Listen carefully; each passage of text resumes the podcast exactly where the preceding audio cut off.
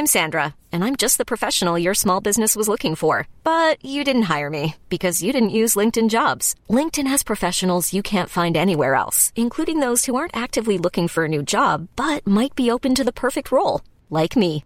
In a given month, over 70% of LinkedIn users don't visit other leading job sites. So if you're not looking on LinkedIn, you'll miss out on great candidates like Sandra. Start hiring professionals like a professional. Post your free job on linkedin.com/achieve today.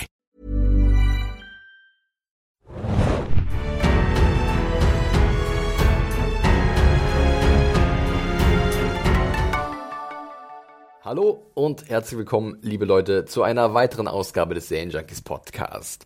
Wie versprochen sprechen wir noch einmal über Game of Thrones. Es sind jetzt zwei Wochen vergangen seit dem Serienfinale der Fantasy-Serie von HBO und wir, das bin ich, Felix, der Moderator, mein lieber Kollege Mario. Hi, hi.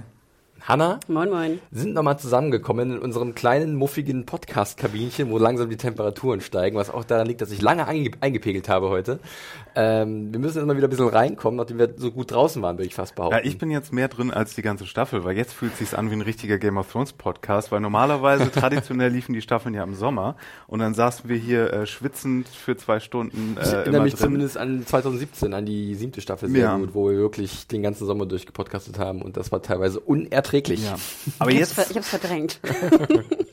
Feuer und Blut, würde ich fast sagen, haben wir da äh, geschwitzt und es um uns herum gewesen. Äh, ja, wir werden heute mal ein bisschen noch über Game of Thrones sprechen, nicht nur über das, wir hatten es ja schon angekündigt, wir wollen noch mal ein bisschen auf euer Feedback eingehen, von dem es ganz, ganz viel gab. Danke dafür. Äh, direkt nach dem Finale gab es da sehr viele Zuschriften. Aber auch in den letzten Wochen kam noch ein bisschen was rein, das haben wir gesammelt. Äh, Hanna hat auch noch bei Twitter noch mal ein bisschen reingeguckt, da hatten wir diese äh, Staffel mal wieder über den Hashtag SJGOT ein bisschen immer euer Feedback gesammelt oder konntet ihr euch zumindest ein bisschen mit uns austauschen. Ähm, wir werden halt diese Sachen alle besprechen so ein bisschen, mal gucken, äh, was so hängen geblieben ist. Aber wir werden zunächst einmal noch so etwas generell über die Serie sprechen, wie uns jetzt vielleicht das Finale mit etwas Abstand gefallen hat oder ob uns sich bei uns irgendwas verändert hat, was die Meinung betrifft.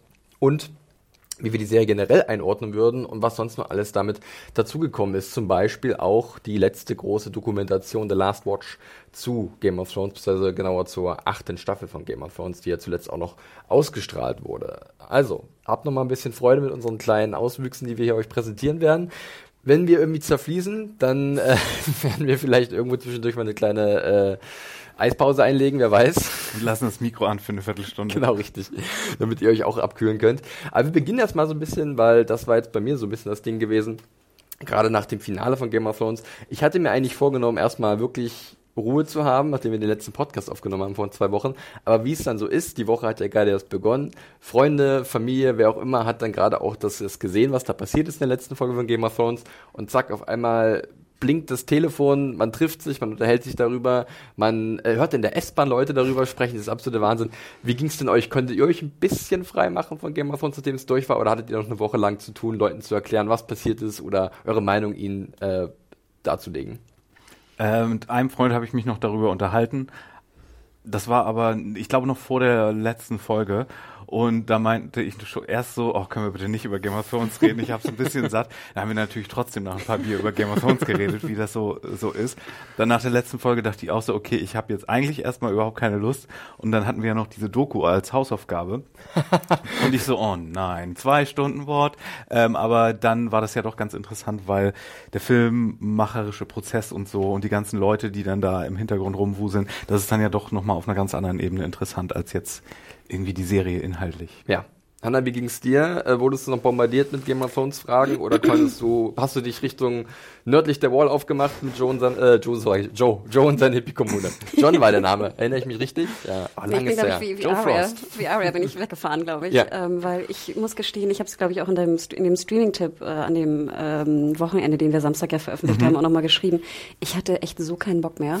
Also ich bin ja wirklich immer noch dankbar, dass wir die Möglichkeit haben, in unserem Beruf darüber reden zu können. Wirklich super, super, super dankbar, dass dem so ist. Aber boah, ich war ja auch noch ein paar Mal unterwegs gewesen in der Woche nach dem Finale bei so Radiogeschichten und auch so Interviews. Und ich merkte auch mit Freundeskreis und Co., mein Bruder, glaube ich, äh, schickte mir eine WhatsApp irgendwann Samstagabend, wo er jetzt sozusagen das Finale schaute und alles besprechen wollte. Und ich dachte mir echt so, Gott, es tut mir wirklich leid. Ne? Ich liebe dich, aber ich will nicht darüber reden. Können wir, können wir irgendwann morgen telefonieren oder irgendwas? Ähm, und es war so süß, weil bei ihm war das so ganz frisch, ne? Und er Ja, war noch so völ- völlig, er musste irgendwie drüber reden. Und ähm, ich meinte, hör den Podcast. Wenn du deine Schwester reden hören willst, dann hör den Podcast. Zwei, drei andere Freunde von mir, die es auch geguckt haben, die haben sich seitdem noch gar nicht gemeldet. Die scheinen überhaupt keinen Redebedarf gehabt zu haben. Einfach so weg, ne, ab, abgehakt, gut ist. Nee, und das war ganz süß. Mein Bruder meinte dann so, ich habe euren Podcast gehört, irgendwie schon mal zum ersten Mal. Und er meinte, ja, fand ich ja ganz süß, dass du auch auf deinen Bruder eingegangen bist. Und ich dachte so, okay. Also nein, ich war ganz schön, ich war fed up, muss ich ganz ehrlich sagen. Ich hatte auch keinen Bock mehr zu diskutieren, aber ähnlich wie, wie ihr oder wie, wie du, die Hausaufgabe der, des Last Watch, äh, der Dokumentation, war, fand ich ganz schön, weil das fand ich ein perfekter Abschluss war. Es war nochmal einfach, ohne jetzt auf die inhaltliche Diskussion einzugehen, einfach nochmal auf die, auf die operative, auf die Umsetzung, auf die technische ähm, Geschichte. Und das fand ich, war für mich der perfekte Abschluss. Und das vermisse ich auch so ein bisschen so früher, als so DVD so ein neues Ding war, kam mir diese ganze Was sind äh, DVDs? Erklärst unseren jüngeren Kultur Zuhörern und Zuhörerinnen auf, mal. dass irgendwie Filme, egal welcher Film das war, egal was für ein popeliger Fantasy-Film das war, es gab immer irgendwie super viel Bonusmaterial und das war irgendwie an der Ära so der, der Home-Video-Sache irgendwie so mit das Beste, fand ich. Und das vermisse ich gerade und das kommt ja jetzt so ein bisschen wieder zurück. Du hast eben irgendwie während der Konferenz auch drüber geredet, Felix, Ja. dass ähm, HBO ja jetzt auch nach ganz vielen Folgen von so Tschernobyl und sowas auch so ganz kleine äh, Inside the Episode Dinge hat, nicht nur bei Game of Thrones. Und das finde ich eine coole Entwicklung. Deswegen, ähm, Das ist auf jeden Fall eine spannende Entwicklung. Äh, können wir gerne schon mal einen Punkt ein bisschen abhaken. Äh, ihr habt ja gerade schon The Last Watch erwähnt. Das war ja so wirklich der finale Abschluss, auch was diesen, diese Einblicke hinter die Kulissen angeht, was diese Staffel auch anging und generell diesen Produktionsaufwand von Game of Thrones. Und ähm, wir hatten es ja auch schon mal in unserem normalen, regulären Podcast immer erwähnt, äh, ganz oft die Behind-the-Scenes-Videos oder diese Inside-the-Episodes-Dinger, wo halt vor allem Benny auf dem Weiß zu Wort gekommen sind, ähm, die ja zum Beispiel zum Finale überhaupt nicht zu Wort gekommen sind, was thank sicherlich God. auch eine, äh, ja, eine gewisse Idee dahinter sich versteckte. Darf ich noch kurz reingrätschen? Äh, ich habe das Finale ja auch äh, live gesehen, äh, falls die Leute das da draußen auch gemacht haben bei Sky. Und es war sehr auffällig, denn wir hatten vorher ja immer, also zwischen zwei und drei liefen dann immer so Interviews mit Benioff und Weiss. Und ähm, ja, vor der letzten Folge war dem nicht so. Da lief dann irgendwie so eine alte Folge von, ich weiß nicht, heißt es Thronecast oder so, diese britische ähm, Produktion. Und was eine britische, ich glaube. Sue Perkins. Genau. Und dann dachte ich mir so, ach, interesting, ne? Da wollten sie jetzt nicht nochmal die, die irgendwie zeigen. Also Ja. nur so eine kleine Klammer. Ähm, ja. Nee, also dieses wirklich, diese, diese zusätzlichen Inhalte, die damals halt auf irgendwelchen DVD-Menüs versteckt waren, äh, die werden jetzt natürlich mehr ins Netz ausgelagert. Die ist ja auch ganz viel natürlich dann auf den YouTube-Kanälen von den verschiedenen Sendern. Und es ist spannend zu sehen, bei HBO speziell, äh, du hast es gerade erwähnt, Tschernobyl macht das jetzt auch bei Barry, äh, eine sehr empfehlenswerte äh, Dramedy von Bill Hader und Alec Burke. Ähm, war das tatsächlich diese zweite Staffel, die jetzt zuletzt lief, auch der Fall gewesen. Wir sehen es auch bei anderen Produktionen. Ähm, es ist irgendwie so ein neues Mittel natürlich, um Einblicke zu geben in den Produktionsablauf. Aber, und da kann man natürlich diskutieren über diese Art Videos, vielleicht auch ein Mittel für die Macher, gleich den Leuten zu sagen, was sie sich gedacht haben bei dem, was sie gemacht haben. Und da fragt man sich natürlich, wenn das wirklich schon so funktionieren würde, wie es funktionieren soll, warum müsst ihr mir das im Nachhinein noch erklären? Äh, wie steht ihr dazu? Habt ihr das, seht ihr da diesen Mehrwert oder hat, denkt ihr auch manchmal, warum kriegen wir jetzt nochmal das von euch so aufbearbeitet? Ja, es ist natürlich auch so ein bisschen äh, gut, die Leute emotional dann noch mehr an das Produkt zu binden. Ne? Es, es, es holt dich auf so einer persönlichen Ebene ab und du, du kannst so reinluschen und bist dann irgendwie so Komplize und denkst dir, ah ja, nee, dann war das ja doch ganz gut vielleicht so.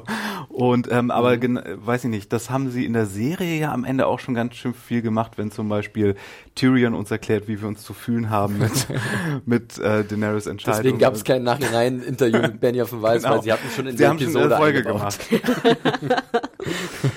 Ja, mir ging es ähnlich. Wir hatten ja auch in der, wir hatten ja auch im Podcast drüber gesprochen jetzt äh, in, den, in den Game of Thrones Folgen. Mir ging es immer so, dass ich die technische Hintergrund des Making of, was ja irgendwie so anders hieß bei, bei HBO im Channel, das hatte irgendwie so einen merkwürdigen Namen. Es hieß nicht Making of, sondern Ähm, Behind war's the Scenes ja, nicht, irgendwie aber das- irgend, nee. also irgendwie anders.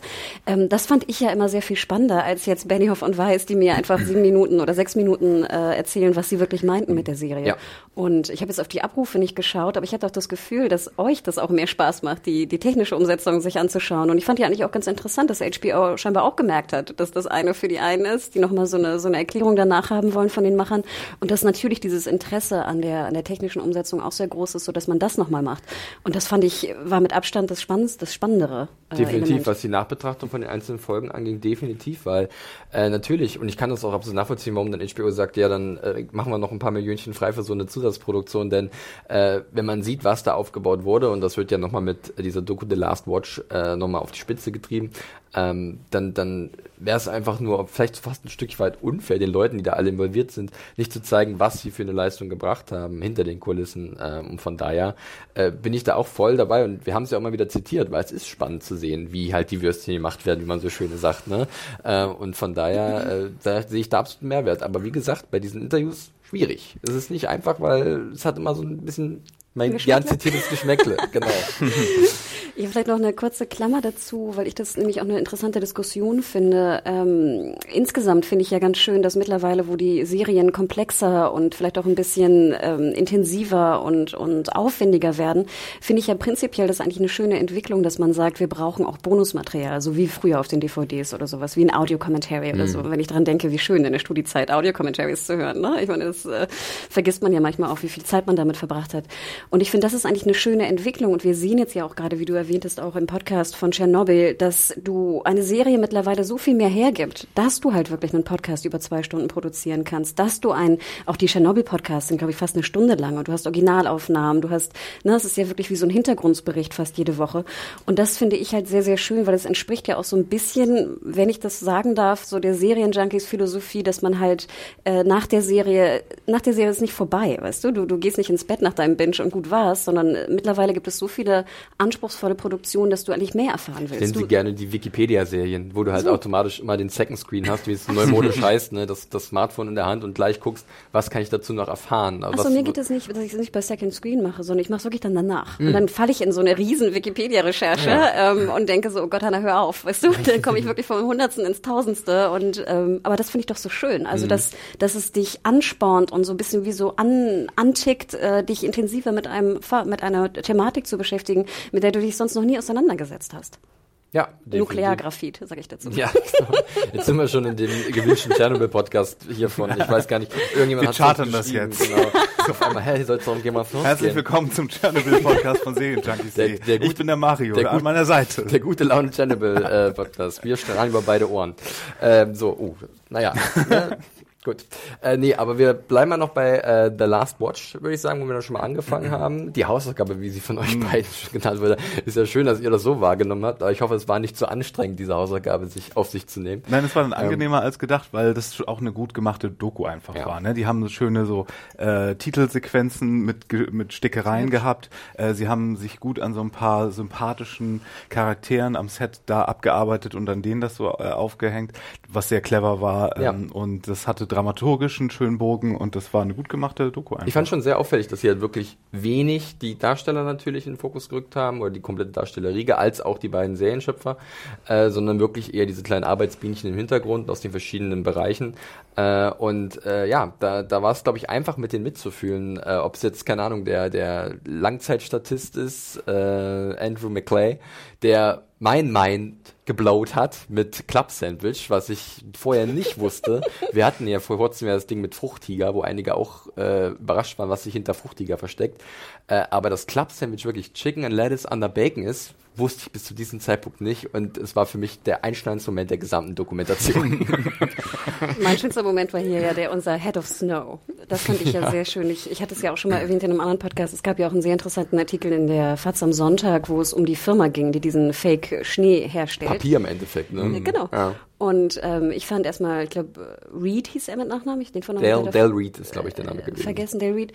Und ich fand, es war, ja, wie Mario schon sagte, es war einfach äh, herzerweichend, da auf einer persönlichen Ebene und einer sehr emotionalen Ebene ähm, einfach durch diese verschiedenen Abteilungen irgendwie so ein bisschen zu, zu gehen. Und ähm, also wie er da diese, diesen, dieses, diesen Schnee da überall hinschippt, ich dachte mir erstmal, ich, wurde schon, ich war schon gelangweilt, wenn ich mir vorstellte, das auch nur eine Stunde machen zu müssen. das ist überhaupt nicht meine Aufgabe. Äh, ich werde dann immer immer extrem schnell gelangweilt bei sowas, aber ich fand, es war wirklich, wirklich ganz bezaubernd. Ich mein, mein äh, persönlicher äh, Lieblingscharakter in dem Stück, in den ich mich so ein bisschen verliebt habe, war äh, der Night King-Darsteller, der russische Stuntman. Der Tschechisch war, glaube ich. Wirklich? Ja, Ich glaube, glaub, so Tschechisch, Okay. ja. Vladimir Ähm, Feruk, Feruk.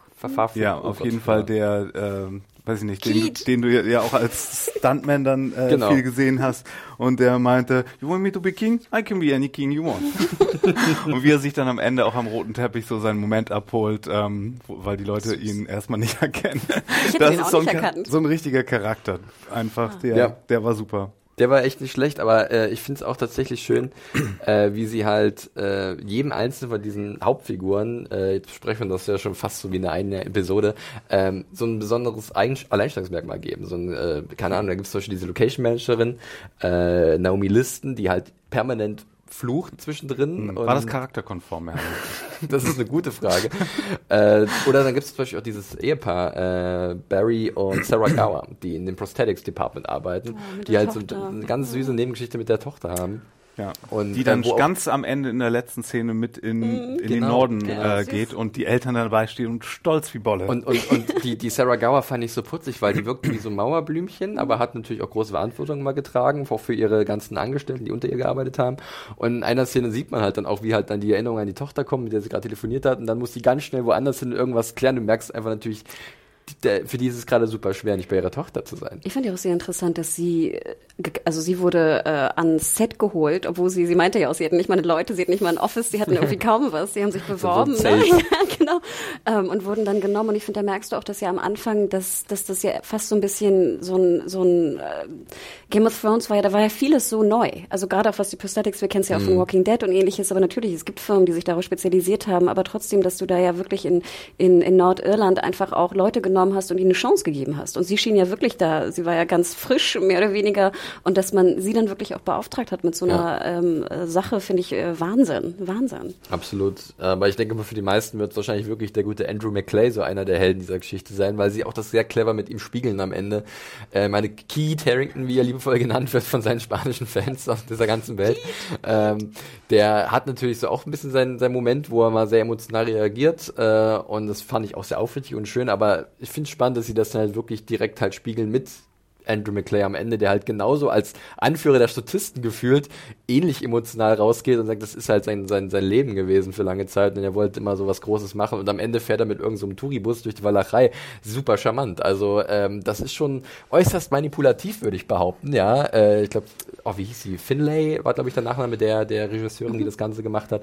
Ähm, aber äh, es hat gefruchtet, würde ich behaupten bei mir. Die aber auch an überraschend viele Stellen mit durfte. Ne? Also ich war sehr überrascht, dass sie da an diesem super geheimen Set äh, von der letzten Szene, nicht der letzten Szene, äh, der Wir entscheiden Königsszene dabei war, da das Rehearsal einfach mal mitgefilmt hat. Weil es hieß doch immer, ah, es gibt nur so und so viele Leute, die davon wissen. Ja. Und sie war dann eine der Leute, die das Geheimnis kannten, wie Game of Thrones ausgeht. Das Witzige war aber, als ich den Streaming-Tipp schrieb, habe ich mich ja auch habe ich ein bisschen recherchiert. Man glaubt es ja kaum.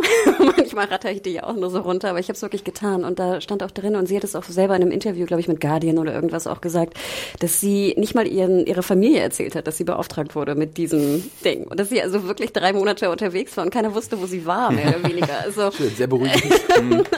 ähm, also jetzt vielleicht nicht ganz so extrem, aber es war schon, es wurde schon, sie machte sehr deutlich, dass das wirklich unter höchster Sicherheitsvorkehrung war und dass Ich sie äh, nichts will nicht wissen, was da im Non-Dis- Non-Disclosure Agreement drin stand. Das wird sehr tight. Das fand ich aber auch sagen. ganz witzig, dass wir endlich auch mal hier, wir haben Jack and Hagar gesehen, ne? Unser Mann in Hollywood, unser Mann in Hollywood. Ja, unser Mann in Hollywood.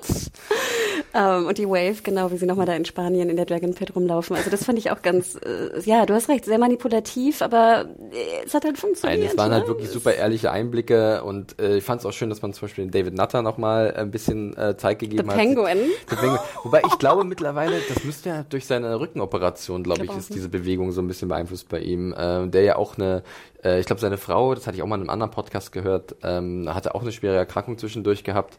Äh, und das war alles für ihn nicht so einfach gewesen. Und deswegen ist er auch ausgesetzt sozusagen, nachdem er, glaube ich, noch in der vierten und fünften Staffel, wenn ich mich nicht ganz täusche, oder was nur die vierte noch, äh, Regie geführt hat mit, äh, da war er erstmal eine Weile raus, jetzt ist er wieder zurückgekommen. Und es war ja schon ein deutliches Zeichen, dass er die Hälfte aller Folgen der letzten Staffel sozusagen äh, inszenieren darf. Und ähm, ich finde ihn halt auch sehr, weil er halt auch so, er hat auch seine Quirks, wie man so schön sagt, mit seinem komischen alten Postpapier oder was das ist, wo er immer irgendwelche Sachen drauf das nicht besonders künstlerisch aussieht, sind wir mal ganz ehrlich, aber es ist seine Methode und äh, sie, sie scheint Früchte zu tragen. Don't question the system. Ja, genau. ja, so und ist ich es. finde ja auch sehr sympathisch, dass er das Licht ausmacht im Hotel. Sorry. Nee, ich glaube, The Last Watch, für jeden, der es noch nicht gesehen hat, äh, ganz wunderbar. Äh, schaut da noch mal rein. Da weiß man, glaube ich, noch mal vieles zu schätzen, was halt äh, die Serie so geleistet hat und auch die Leute, die man halt nicht so sehr auf dem Schirm hat. Es ist relativ lang, finde ich. Also Ja. es geht wirklich knapp zwei Stunden. Ich hätte es auch ein bisschen gekürzt am Ende. Ich muss, vielleicht war meine Hausaufgaben, ich war dann auch ein bisschen ermüdet. ähm, aber ja, man kann es bei Sky und auch bei Amazon, glaube ich, wenn du das, das Richtig, Staffelpaket hast, ne? Es ist mit drin, Die meine ich. normalen Wege, die jetzt, wie ihr jetzt auch schon Game of Thrones geguckt habt, da könnt ihr jetzt auch diese letzte Folge äh, auch noch mitnehmen, ja. Ja, und die euch es- ans Herz gelegt. ist ab und zu so ein bisschen viel, wenn die Amerikaner kommen, so ein bisschen viel typisches, so, we're like a big family here. This is my, the biggest thing in my life. Ja. So, dann ist so viel davon auch ein bisschen drin, so müsst ihr euch drauf einstellen, aber äh, ja, als Doku ist das ganz schön, vor allen Dingen, wenn ihr damals die äh, neun Stunden extra Material auf den, äh, auf den Herr der Ringe DVDs geguckt habt zum Beispiel, dann ist das Ja, also da ist euch. sogar auch, das hatten wir gar nicht richtig erwähnt, der erste Table Read, also der erste letzte Table Read Mhm. mit dabei, wo auch ein paar Dinge enthüllt werden für manche Schauspieler, die noch nicht im Bilde waren, was passiert, ähm, was auch ganz cool ist. Also es gibt da definitiv viele schöne kleine Momente, ähm, die in der Summe echt äh, mir auch viel Spaß gemacht haben. Also klar, ich habe auch gemerkt, so, was zwei Stunden lang hin, aber ich hätte permanent pausieren können, weil da waren immer so schöne kleine Momentaufnahmen. Da sitzt auf einmal John Royce äh, neben der Kaffee, äh, im Kaffeewagen und, und schlürft da sein Latte Macchiato. Also großartig. Also es sind so kleine Dinger, wo ich denke, sehr charmant, äh, sehr nett und ähm, würdiger Abschluss. viele Zombies, die Sandwiches essen. Ja, großartig. Und der eine, der so, der so ja. kleckert dann auf Oh. seiner schönen Zombie-Robe. Hm, Mist, schon wieder. Und ich fand aber auch die Table Reads, ich fand auch sehr interessant, wie Not Amused hier Conla Silva war. Varys. Das- ich glaube, es war sehr eindeutig. Klein wenig angefressen, kann sein, ja. Ähm, und ich fand es aber auch sehr sympathisch, wie alle da so in so in normaler Klamotte Mhm. irgendwie rumsaßen. Ne? Auch so Lina Headey so völlig ne? ohne Make-up und äh, sehr relaxed. Emilia Clark ganz bezaubernd. Sie hatte ja fast noch am meisten zu tun, finde ich, von den Hauptdarstellern. Mhm. Ne? Mit dieser Perücke auch andauernd, wo ich dachte, oh Gott, wie anstrengend. Ne? Äh, Früh um drei oder so rein ins Make-up und dann wirst du schön bepinselt. Und ich fand komischerweise einen der bewegendsten Momente war dann bei den Table Reads der Rückblick vom ersten Table Read. Mhm. Und dann sieht man halt auch wirklich so eine ganz kleine Maisie Williams und so einen ganz so noch so völlig verpeilt aussehenden Costa Waldau. Mit einem modischen Fauxpas sondergleichen, so einer komischen Haube oder so eine Schiebermütze, die er lässig falsch umgedreht hat. Ja, das waren die frühen 2010er, glaube ich. Nee, Aber müsste so- sogar noch davor gewesen sein, 2009 oder so. Aber so niedlich, aber dass man das auch nur so ganz kurz noch mal reinfällt, weil sie hätte jetzt ja noch irgendwie, ne, ich weiß nicht, 30 Minuten lang äh, das kennenlernen oder falls es auch irgendwie da noch äh, Bildmaterialien gibt natürlich. Und das fand ich ganz schlau, es einfach nur in so einer ganz, ganz kleinen Dosis reinzutun. Und auch D&D waren ja wirklich, also ich glaube, es war nicht mal eine Minute, oder? Dass die zu Nee, aber das, das hat auch ein Bild gezeichnet. Ne? Die sind schon die scary Bosses, vor denen jeder Angst hat. Und äh, weiß ich nicht, gegen die. Our word is the law. ja, gegen die äh, niemand will die irgendwie böse machen und alle sind so, oh mein Gott, mochten die das jetzt? I don't know. Und ähm, ja, die nehmen, also denen hat schon lange niemand mehr irgendwie Nein gesagt, denkt man sich auch. Und wir haben ja auch schon erwähnt, wie sie sich in ihren Inside the Episode Erklärungen immer auch sehr ernst genommen haben und so. Und das ist schon sehr. Die, als Autorin war Ja, im ja, wahrsten ja. Sinne, ja. Ich meine auch ganz ehrlich, wenn wir mal zurück überlegen, ich meine, in den letzten vier Jahren, ich habe das Gefühl, die waren überall im Interview und wurden auch wie so die, der Heiland gefeiert, wo ich auch denke, natürlich geht das irgendwie auch in deren Hirn. ja, ja, Dann gab es noch dieses, das haben vielleicht einige von euch dort auch mitbekommen, äh, dieses Confederate-Fiasko, äh, die- das neue Serienprojekt, was auch erstmal auf Eis gelegt ist, wie Casey Blois von der Weile mal ganz locker hat an Thank eingedeutet. good. Ja, sehr gut. äh, Decision. könnt ihr euch mal gerne dazu, vielleicht verlinke ich das Macht auch lieber Star nochmal. Wars. Ähm, das, das ist auch ein sehr gesundes Fandom, was da ist und äh, das ist sehr, ver das verzeiht viel. also wirklich von Regen in die Traufe. Äh, mal gucken, äh, was sie da dann, äh, was dabei rumkommt. Da würde ich fast sagen, wir können Last Watch erstmal so ein bisschen hinter uns lassen, wie bereits erwähnt. Äh, Schaut es euch an, ist sehr empfehlenswert. Gibt ja auch Verschwörungstheorien drüber, ne? Dass die letzte Staffel so gerusht war, weil die Disney-Maus mit den Dollars gewunken hat, kommt her Star Wars machen Es gibt und macht schnell. Schöner, äh, schöner Übergang eigentlich, Verschwörungstheorien, weil davon gab es tatsächlich so ein paar. Mhm. Also nicht nur, dass äh, viele Darsteller, oder viele, einige Darsteller ja schon das Ende lange Zeit, bevor es soweit war, vorausgesagt haben, unter anderem Gwendolyn Christie und Finn Jones. Die haben zumindest Bran auf den Thron gesetzt.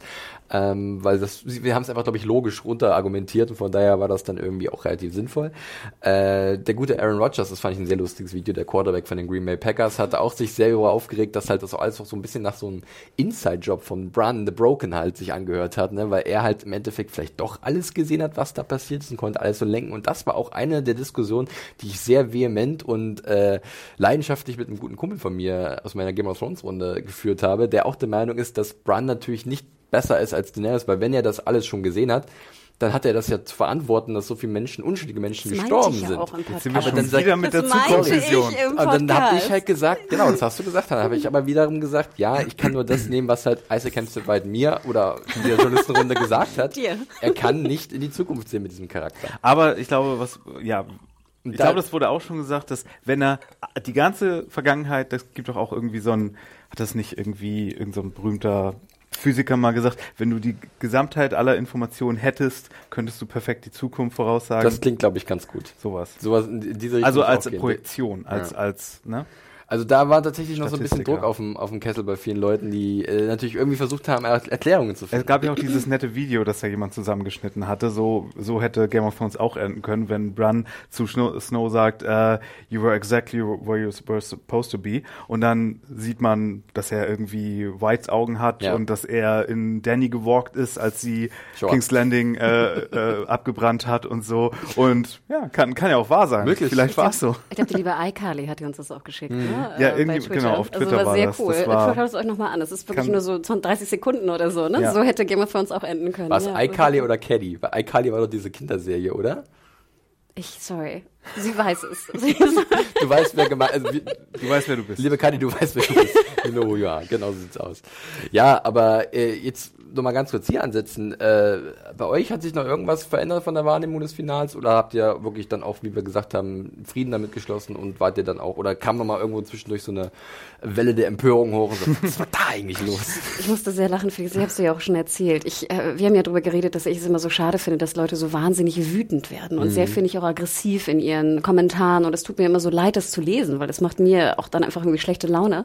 Ähm, aber dann habe ich ja irgendwie am Abend, ich glaube sogar nach dem Finale oder nur wenige Tage später, ähm, George R. R. Martins Blog gelesen. Ja. und habe dann sozusagen der letzte Blog-Eintrag war, wie äh, Martin dann erzählt, wie viel Serien er gerade produziert. Ne? Also in Anführungsstrichen, wir wissen, das heißt, muss ja nicht viel heißen. Also wenn du ne, äh, Produzent bist von der Serie, aber er so ganz stolz berichtete, dass er, glaube ich, gerade, wenn ich es richtig zusammenkriege, ich glaube, acht Serien als Produzent irgendwie hintersteht. Videospiel ist auch dabei. Ähm, wo ich auf einmal so wütend wurde, wie ich es wirklich lange nicht mehr erlebt habe. Und ich dachte mir so, Gott, Hannah, reiß dich zusammen. Ne? Natürlich soll der Mann machen, was er will. Also ne, ich gehöre nicht zu den Leuten, die sagen, äh, ich kette ihn jetzt irgendwie an den Tisch und er soll die scheiß Bücher zu Ende schreiben. Auf gar keinen Fall. Und ich finde das auch immer sehr, sehr komisch, das, das zu verlangen. Aber ich wurde wirklich wütend und auf einmal dachte ich so, oh Gott, ich kann es jetzt fast ein Stück weit äh, verstehen, weil ich auch wirklich dachte, oh Gott, Millionen von Leuten warten auf die letzten beiden Bücher, jetzt vielleicht sogar noch mehr. Das hatten wir ja auch erwähnt, dass wir uns noch mehr, ich bin noch gespannter auf die Bücher denn vorher, denn wir alle, also ich fand ja auch das fünfte Buch nicht so geil, also dass ich dachte, okay, ich kann jetzt auch warten, who cares. Aber mittlerweile freue ich mich so sehr darauf und dann las ich das und ich wurde wirklich, ich wurde so wütend wie lange nicht mehr.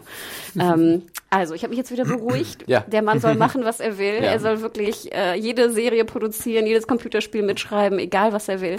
Ähm, ich ich kann es verstehen, ich brauche es nicht. Ich hätte es gern, aber ich brauche es nicht und alles ist wieder gut. Aber das war, glaube ich, der Moment, wo ich wirklich wütend wurde. Wie wäre es mit einem, äh, er könnte auch produzieren, auch vielleicht ist das eines der Projekte, ein Beauty and the Beast Reboot mit Linda Hamilton Und und, Ron Ron Perlman. Perlman, yes. Bitte.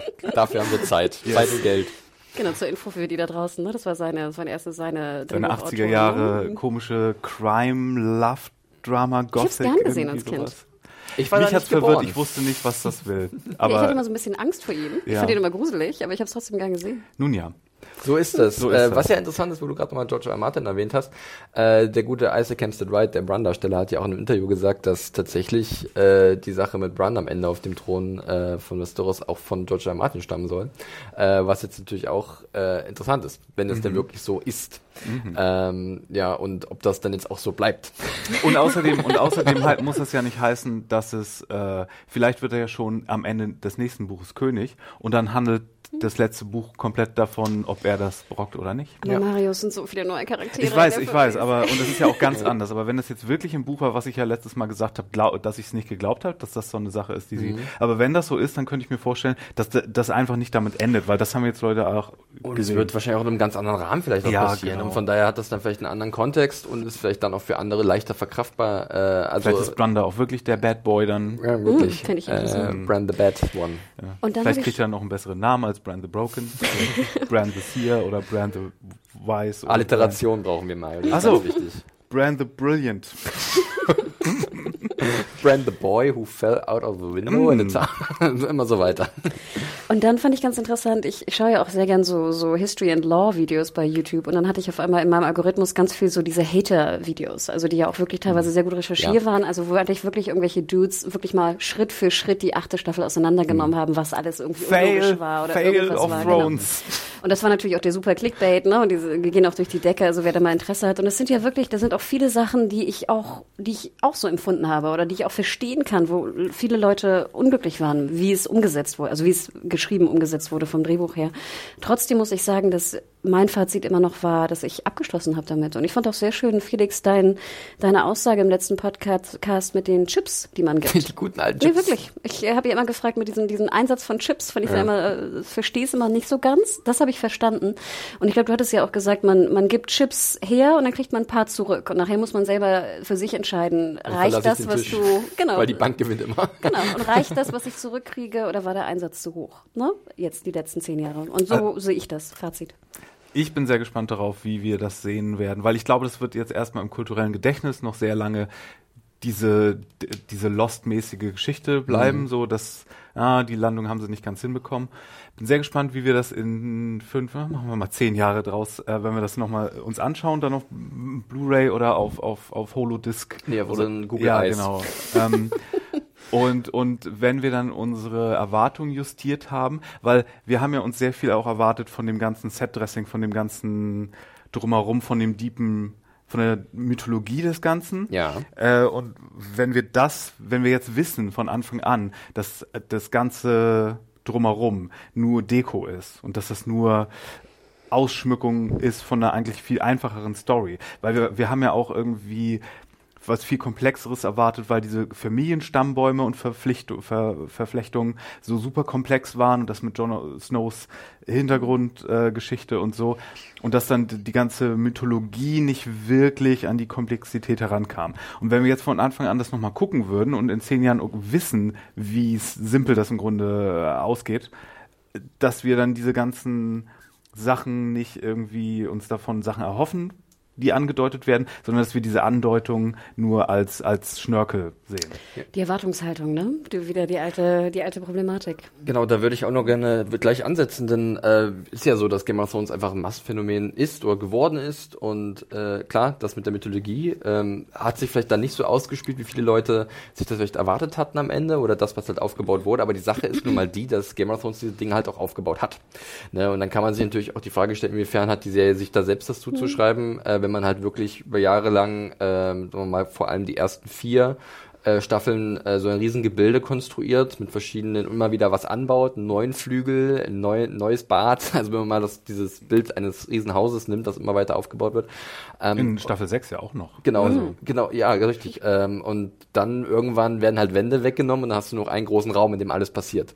Äh, und äh, da ist natürlich dann klar, die Erwartungshaltung spielt eine Rolle von den Leuten, äh, natürlich dann auch die Ausrichtung von den beiden äh, Serienschöpfern, die sich halt gedacht haben, okay, wir könnten das jetzt rein theoretisch wahrscheinlich noch fünf Jahre weitermachen und weiter anbauen. Was ja noch- angeboten wurde könnten, Staffel 10. Genau, wir könnten noch ein Pavillon draußen in den Garten setzen, wir könnten noch, keine Ahnung, ein BD einbauen in unserem Bad. Irgendwie sowas weiter. Du hältst aber fest an dieser Metapher, Ich ja? bleib jetzt an meiner Metapher, meiner Hausmetapher. Aber sie haben gesagt, nee, geht halt nicht. Das Ding muss platt gemacht werden. Äh, Es müssen Eigentumswohnungen auf dieses Grundstück. jetzt höre ich aber auch auf.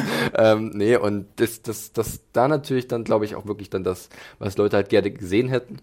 Und äh, die dann vielleicht Probleme haben nachzuvollziehen, dass jemand, der so eine Geschichte entwirft, auch gerne zum Ende kommen möchte, vielleicht nicht ewig weitermachen kann, äh, dass es dann halt dementsprechend auch Entscheidungen treffen werden, oder getroffen werden müssen, die vielleicht nicht nachvollziehbar sind, die ein bisschen sich zu gehastig anfühlen. Das ist halt ein schwieriges Hin und Her, muss ich sagen. Also da möchte ich gar nicht irgendjemanden zu viele Vorwürfe machen oder jemand zu viel entschuldigen.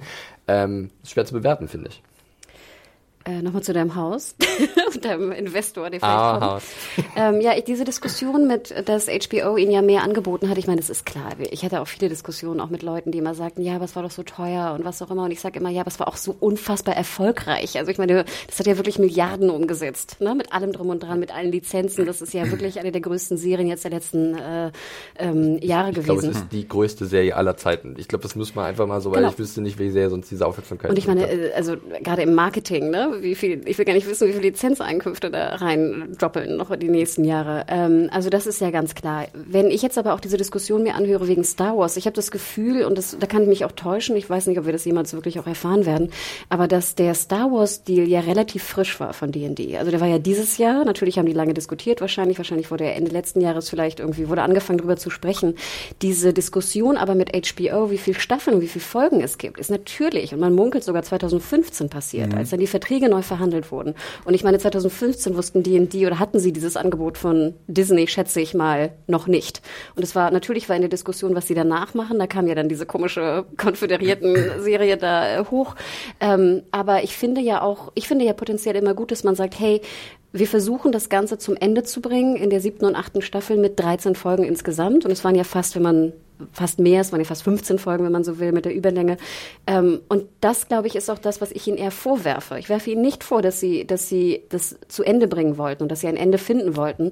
Ich werfe eher vor, dass wir, glaube ich, einfach zu viel Zeit in der siebten verdödelt haben, um das, um genug Zeit zu haben. Oder vielleicht sogar schon in der fünften.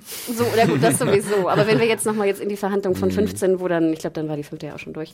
Ähm, und wie gesagt, in der sechsten haben sie ja geschafft, eine tolle Staffel zu produzieren. Das dürfen wir ja nicht vergessen. Aber dann diese siebte, also mich zum Beispiel stört im Endeffekt die siebte Staffel sehr viel mehr als die achte. Weil ich finde, das ist die Grundlage für das, was, für den Fehler, den du gemacht hast, der nachher dann halt nicht mehr zurückzuschrauben war. Aber sie fing so gut an. Naja, egal. Aber die, ähm, ja, ich sag dann, würde dann auch eher sagen, seid vorsichtig, was ihr euch wünscht, weil stellt euch vor, die hätten zehn Staffeln gemacht. Klar, hätten die das dann irgendwie wahrscheinlich mehr Luft gehabt, das ordentlich äh, zu einer Landung zu bringen. Aber stellt euch mal vor, es wäre dann trotzdem so simpel ausgegangen, dann, dann wäre das ja noch frustrierender gewesen. Und bei dem, wie das jetzt steht, hätte ich auch, bleibe ich dabei, dass ich sagen würde, okay, ich glaube, fünf Staffeln hätten für das, was sie hier erzählen wollten, gereicht.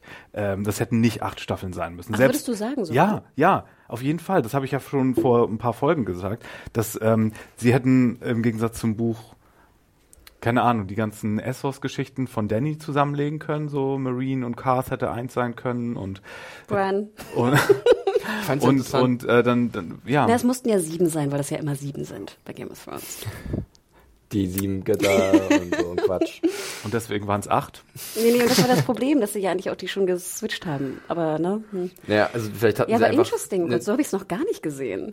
Aber na gut, das würde ja auch, äh, ne, das würde ja noch, ja, noch kürzer. Okay, krass. Also sie, also sie hatten, glaube ich, als sie an den Tisch gegangen sind mit der Idee, eine Serie zu machen, die magische sieben im Kopf, wenn nicht sogar acht. Sie wollten, oder besser gesagt, vielleicht hatten sie eine Episodenzahl im Kopf, die sagen 70 Episoden und dann schauen wir mal von da aus, können wir uns ein bisschen hoch und runter bewegen. Da sind wir ja ungefähr jetzt gelandet, also von daher ein bisschen drüber. Ähm, und es waren, glaube ich, immer im Gespräch halt, äh, war's, sieben Staffeln und ein Film noch eventuell und da haben sie dann auch noch so ein bisschen, also eine verkürzte siebte Staffel war es dann schon damals gewesen. Also es gibt da verschiedene Berichte, wie wann was wo geplant war. Äh, ja, also es ist, es ist, es ist, glaube ich, die Art, wie sie halt in die Geschichte rangegangen sind. Ne? Sie hatten halt ihren Plot, den sie sich ausgedacht hatten und sie wussten, da will ich hin und von da aus arbeiten wir uns vielleicht auch ein bisschen rückwärts zurück. Und dann muss das irgendwo alles Sinn ergeben, dass wir in der Folge da sind, in der Folge da und hier.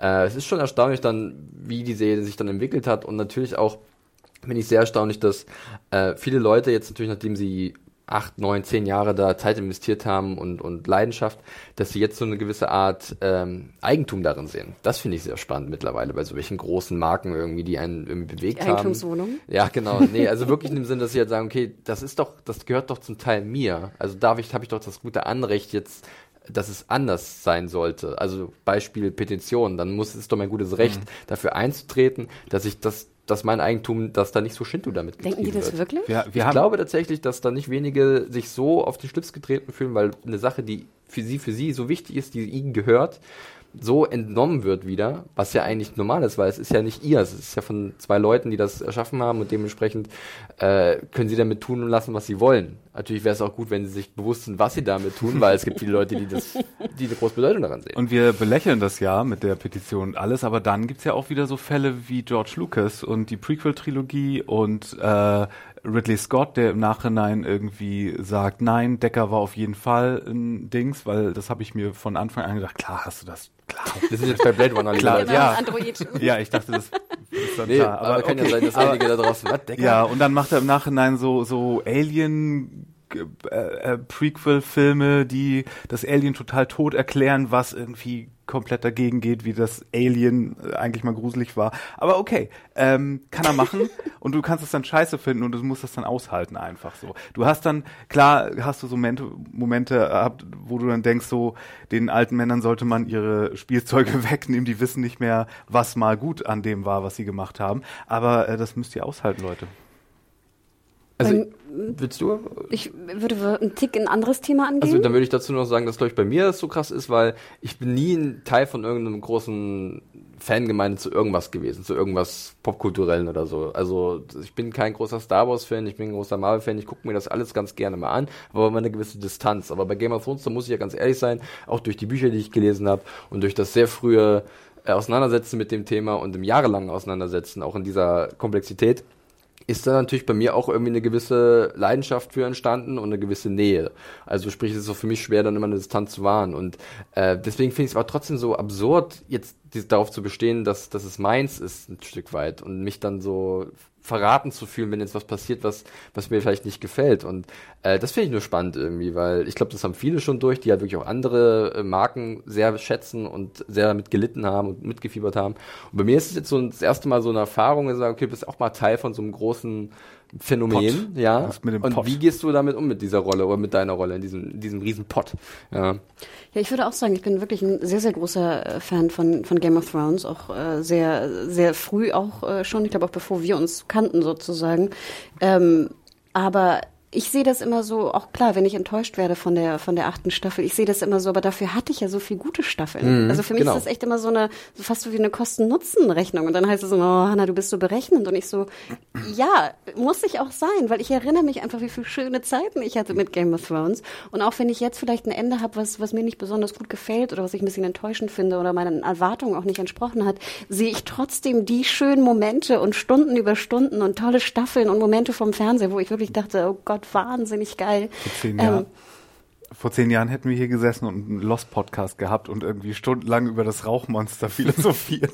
Du hättest da stundenlang über das Rauchmonster erzählt. Ich war so klug und bin nach der vierten Staffel ausgestiegen. Nein, und ich zum Beispiel liebe immer noch die ersten drei Staffeln von Lost. Und ich liebe sie abgöttisch. Und klar, vier, fünf, sechs äh, finde ich nicht so geil. Trotzdem liebe ich die ersten drei. Und dann denke ich immer, da bin ich ganz froh, vielleicht auch ein bisschen in, in Anlehnung an dich, Felix, dass ich einfach sagen kann, okay, das war nicht besonders gut, aber ich habe ja so viel anderes Ja. bekommen, was ich so gut finde. Vielen, Das vielen ist- Dank dafür. Das ist super wichtig, glaube ich, dieses Mindset. Das, das habe ich ja auch verinnerlicht. Das ist bloß immer dann erstaunlich, dass Leute, und das ist, glaube ich, generell das Problem, dass wir uns natürlich mehr immer an die schlechten Dinge erinnern.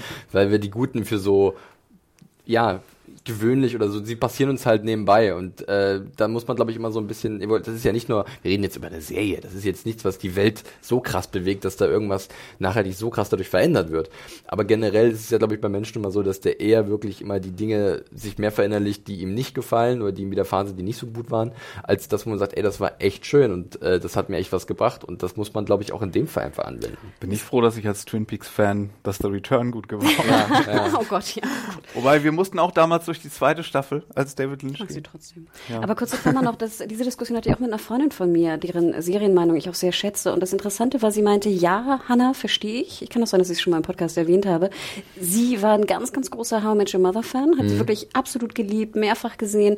Und sie meinte, sie könne die Serie nicht mehr gut finden, obwohl sie so viele, ich weiß nicht, 200 Stunden verbracht hat und gelacht hat ohne Ende, wegen der letzten Staffel. Das finde ich krass, weil im Endeffekt ist es eine Folge Comedy, die ja auch von Staffel. Ich fragte ja- mich auch, ist es nur die letzte Folge? Weil natürlich diesen ganzen Shitstorm habe ich auch mitbekommen. Und sie meinte, nein, es war die komplette Staffel. Und sie meinte, sie kann, wenn sie an How I Met Your Mother denkt, wird sie grantig und kriegt Aggression, weil für sie ist die Serie gestorben. Was sollen denn Scrubs-Fans sagen und über die neunte Staffel? Nee, und ich fand das so krass, weil ich sie auch anguckte und meinte, Gott, crazy. Hab ich, So habe ich dich noch nie reden hören über irgendwas. Und sie meinte, ja, es tut mir leid, aber so fühle ich. Und das habe ich dann aber auch gehört von vielen anderen, dass sogar dieser Hate von How I Met Your Mother noch größer ist als der Shitstorm damals bei Lost.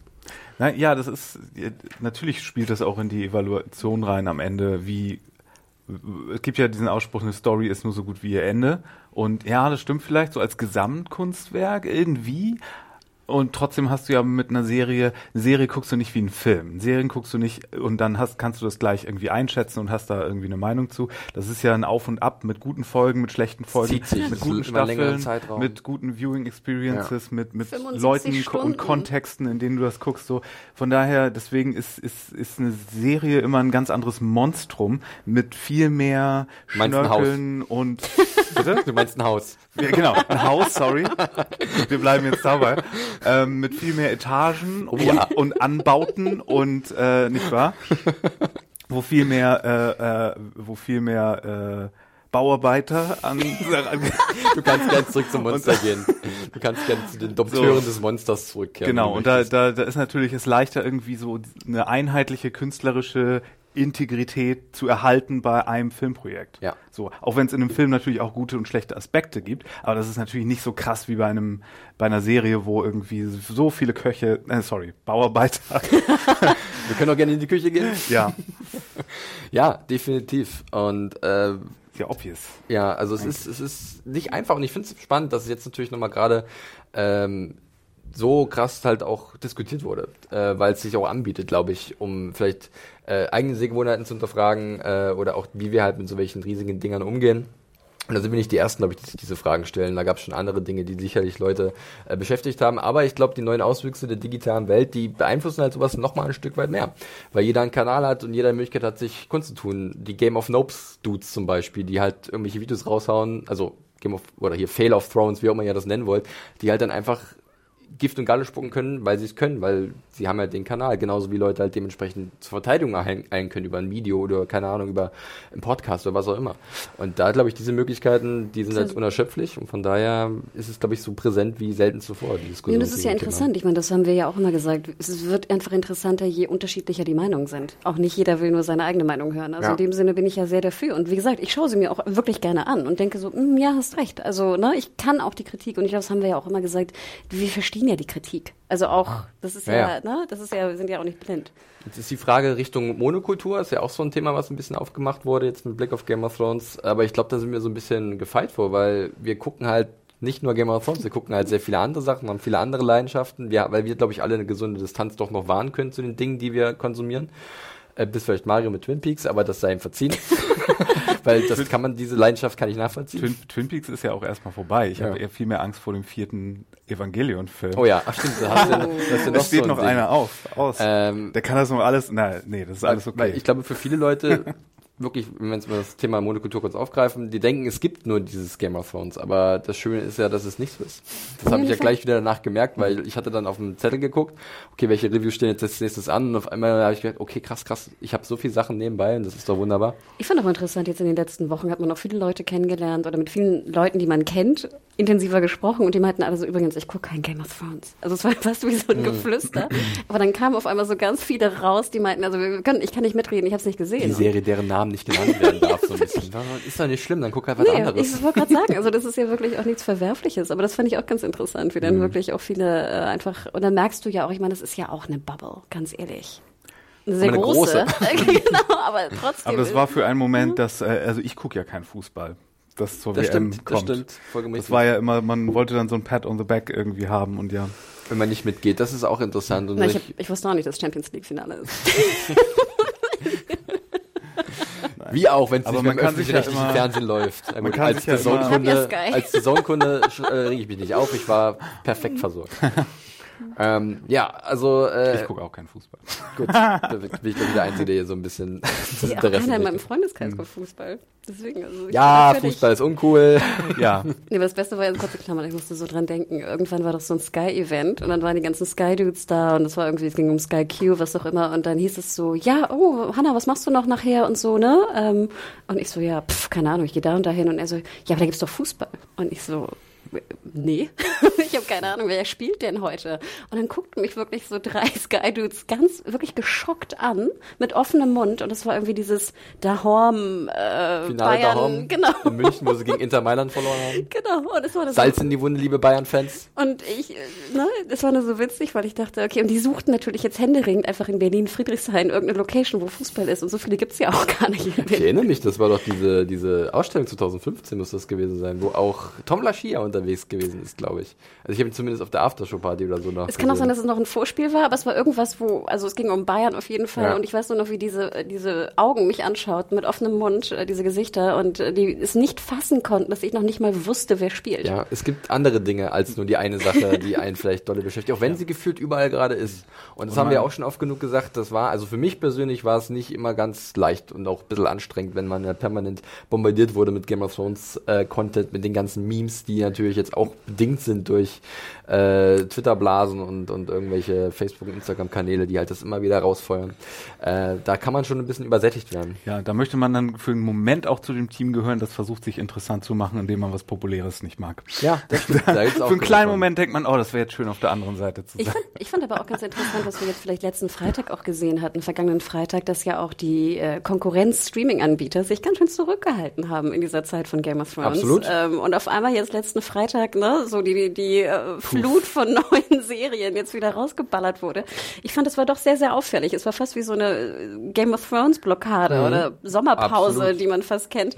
Ähm, ne, keiner traute sich da wirklich mal ein Gegenprogramm zu machen. Ja, es war wirklich so ein bisschen, es ist EM äh, und deswegen äh, Wir zeigen alles andere bringt nichts. Ne? Ja. Die Leute gucken eh nur Fußball, beziehungsweise Game of Thrones. Ich das glaube schon, dass da die Strategie dementsprechend ausgerichtet war. Und das fand ich klar. fast ein bisschen schade, weil, ich, wie gesagt, also ich kenne auch viele Leute, die Game of Thrones nicht gucken und ich finde es ja auch schon, ich meine, du guckst ja auch nicht nur eine Folge die Woche, sondern es ist ja auch ganz schön, mal ein Kontrastprogramm zu sehen dazu. Also zumindest Neustarts sind nicht gekommen. Es gab noch so ein paar, die nebenbei gelaufen sind, aber Ja, selbst die waren relativ so, klein. ne? Stimmt, ja. Wobei man dann überlegen kann, wo ist da diese, diese Schnittmenge ne, von Lucifer und Game of Thrones Fans. Es gibt ja Leute, die jetzt vermuten, Game of Thrones war die letzte Serie, die wir zusammen geguckt haben. Ja, sehr beliebte Anführungszeichen. Think Pieces gibt's da. Äh, ist das das Ende des, des gemeinsamen kulturellen Moments? Des Lagerfeuerfernsehens. Genau. Also Ist es, gibt es jetzt zu viele Serien und ist das alles zu sehr versprengt und in verschiedene Streaming-Dienste aufgeteilt? Und äh, wird es das nochmal geben? Ich glaube ja. Ich glaube, es wird immer irgendwas Großes noch kommen. Irgendwas, was uns nochmal alle irgendwie verbinden wird, vielleicht auf eine ganz andere Art und Weise. Ähm, klar ist es auf dem Papier erstmal wirkt es unwahrscheinlicher, gerade wegen dieser Versprengung, die du gerade erwähnt hast, dass halt auch jeder halt zu jeder Zeit in verschiedenen Temposachen überall gucken kann, wo er auch will. Äh, klar, wenn du einen festen Termin hast, das sagen wir auch schon seit Jahren, wie zum Beispiel Game of Thrones läuft am Sonntag bzw. Montagnacht da und da oder alle sehen es spätestens am Dienstag, dann hast du ja wirklich so einen festen Rahmen, in dem sich alles bewegt, einen gewissen, einen gewissen Rahmen, in dem die Diskussion stattfindet, ja. Und äh, ich meine, ich merke es ja selber, wenn ich jetzt irgendwie äh, mir Screener angucke zu irgendwelchen neuen Serien von Streaming-Anbietern, dann bin ich mit denen durch, schreibe eine Review und dann kommt das zwei Wochen später wirklich erst raus und ich bin nicht mehr Teil der Konversation, weil ich habe dann schon meine Kritik fertig geschrieben, habe schon längst alles gesehen und bin schon wieder ganz woanders. Und das ist vielleicht nochmal eine andere Stellung, weil wir ja in dem Beruf halt so tätig sind. Aber so geht es ja vielen, die entdecken später Sachen und von daher ist das erstmal eine Hürde, aber ich glaube schon, dass früher oder später dann nochmal was kommt, was vielleicht wirklich äh, ja diesen, diesen Moment auslösen kann. Ja, ich glaube, es ist fast so eine Zweiteilung. Also ich glaube, dass auch die Streaming-Anbieter mittlerweile merken, gerade durch die Diskussion, die wir haben, durch diese, sag ich mal, ähm, Sonder-Podcast-Produktion, Sonderproduktion, die dazu produziert werden, ähm, dass sie vielleicht auch merken, vielleicht ist es doch ganz gut, auch nicht nur alles rauszuballern an einem Freitag äh, und dann ist ein Binge-Time und am Montag sind alle schon durch. Ne? Diese krassen, kurzen Buzze und dann verschwindet's. Ne? Also das haben wir ja auch ganz extrem, was, was die Abrufe angeht. Ne? Jetzt den letzten Freitag, irgendwie drei Serien werden rausgeballert, schwupp, es geht irgendwie hoch, Buzz, aber die Leute lesen dann vielleicht auch nochmal die Staffel-Review und dann ist es abgehakt. Das Ding ist vergessen, das ist so schnell äh, Ein anderes Ding, verschluckt. als wenn das über Wochen Genau, und es muss halt auch immer wieder hochgepustet wird, das Thema, ja. Und ich meine, wir sehen ja auch in Anbietern wie HBO, ich meine, Watchmen wird ja dieses Jahr noch kommen, Big Little Lies. Wir haben es ja auch sehr intensiv mit Sharp Objects gemacht. Fand ich ja auch wirklich einen schönen wöchentlichen, eine wöchentliche Diskussion, wo man mal wieder so ein bisschen zumindest diskutiert hat. Und ich meine, Hulu macht es in USA, ne, mit Handmaid's Tale oder auch mit neuen Serien, glaube ich, packen sie immer drei Folgen zuerst drauf und dann wöchentlich. Weil ne? mittlerweile auch äh, teilweise die ganzen neuen kleinen Dramen, die es haben, im Stück da, sowas wie Ja. Rami oder Shrill, also die variieren. Ah, okay. Und das ist ja auch okay. Du kannst dir überlegen, kann ich, wenn das, wenn das, wenn die Serie, die ich habe, eine komplette Geschichte ist, ist es vielleicht gut für die Leute, wenn wir denen all, alles geben und dann können sie gleich durchgehen und dann ist gleich der Bass höher. Das ist, glaube ich, das ist so spezifisch auf den Titel abgestimmt, da musst du heutzutage als Anbieter einfach eine Strategie haben, sonst geht das Ding unter. Und wir haben ja auch gesehen jetzt bei CBS All Access mit Good Fight, ne? Wir haben es gesehen bei, bei Disco, Star Trek, ne? Also das war ja auch eine Riesendiskussion bei uns. Wir dürfen es nicht vergessen, wir hatten ja auch 150 Kommentare, fast 200 unter den Reviews. Also ich glaube, dass es mehr so ein Mix ist, dass man wirklich dann diese, diese wöchentliche, ähm, äh, diesen wöchentlichen Buzz auf jeden Fall versucht zu forciert, auch gerade durch Diskussionen mit Sonderproduktionen drumherum und dass man da natürlich nochmal diese, diese Binge-Befriedigung hat, die schnelle. Ja. Aber gerade so bei so, so Plot-Heavy-Sachen oder gerade Mystery, ich hätte mir zum Beispiel auch vorstellen können, dass The OA, meine aktuelle Lieblingsserie, die hätten sie auch besser vielleicht interesting. wöchentlich machen können, weil ähm, da war der Bass sehr kurz und sehr hart nach der zweiten Staffel, aber dann total äh, weg. Und ich glaube, da hätten sie sich auch einen besseren Gefallen getan, Ja, so zum Beispiel. Und das- internetmäßig und, und Social Media, dass es, wenn es über Wochen gegangen Und es wäre wäre. super interessant, ob Netflix da auch mal seine ja. Strategie, genau, auch mal verändert, weil ich meine, das war ja immer deren Strategie, alles Ja. sofort an einem Tag, alles raus. Meh, Und die Fake Originals, ne, sind Ja. wöchentlich, die, die ähm, nur so gebrandet sind. Aber interesting, ja, perfektes Ich- Beispiel, ich- VOA. ich Auch würde- Sense8 zum Beispiel hätte man vielleicht auch wöchentlich in einem größeren Buzz Ich rausbringen würde können. es gern mal sehen, nur so als Beispiel äh, in der Parallelwelt oder so, äh, wenn sie die neue Staffel von äh, Str Stranger, boah. Stranger Things, Staffel, Och, ja, oh Gott. wenn sie wirklich die dritte Staffel davon mal Woche für Woche rausbringen würden. Nur mal zu gucken, ja, cool. wie wenn Leute damit umgehen, würden sie meckern, weil sie nicht alles auf einmal sehen können, fänden sie es cool, wenn sie gemeinsam, da müsste das natürlich auch die Geschichte hergeben. Da, da ist ja auch ein bisschen Mystery mit drin.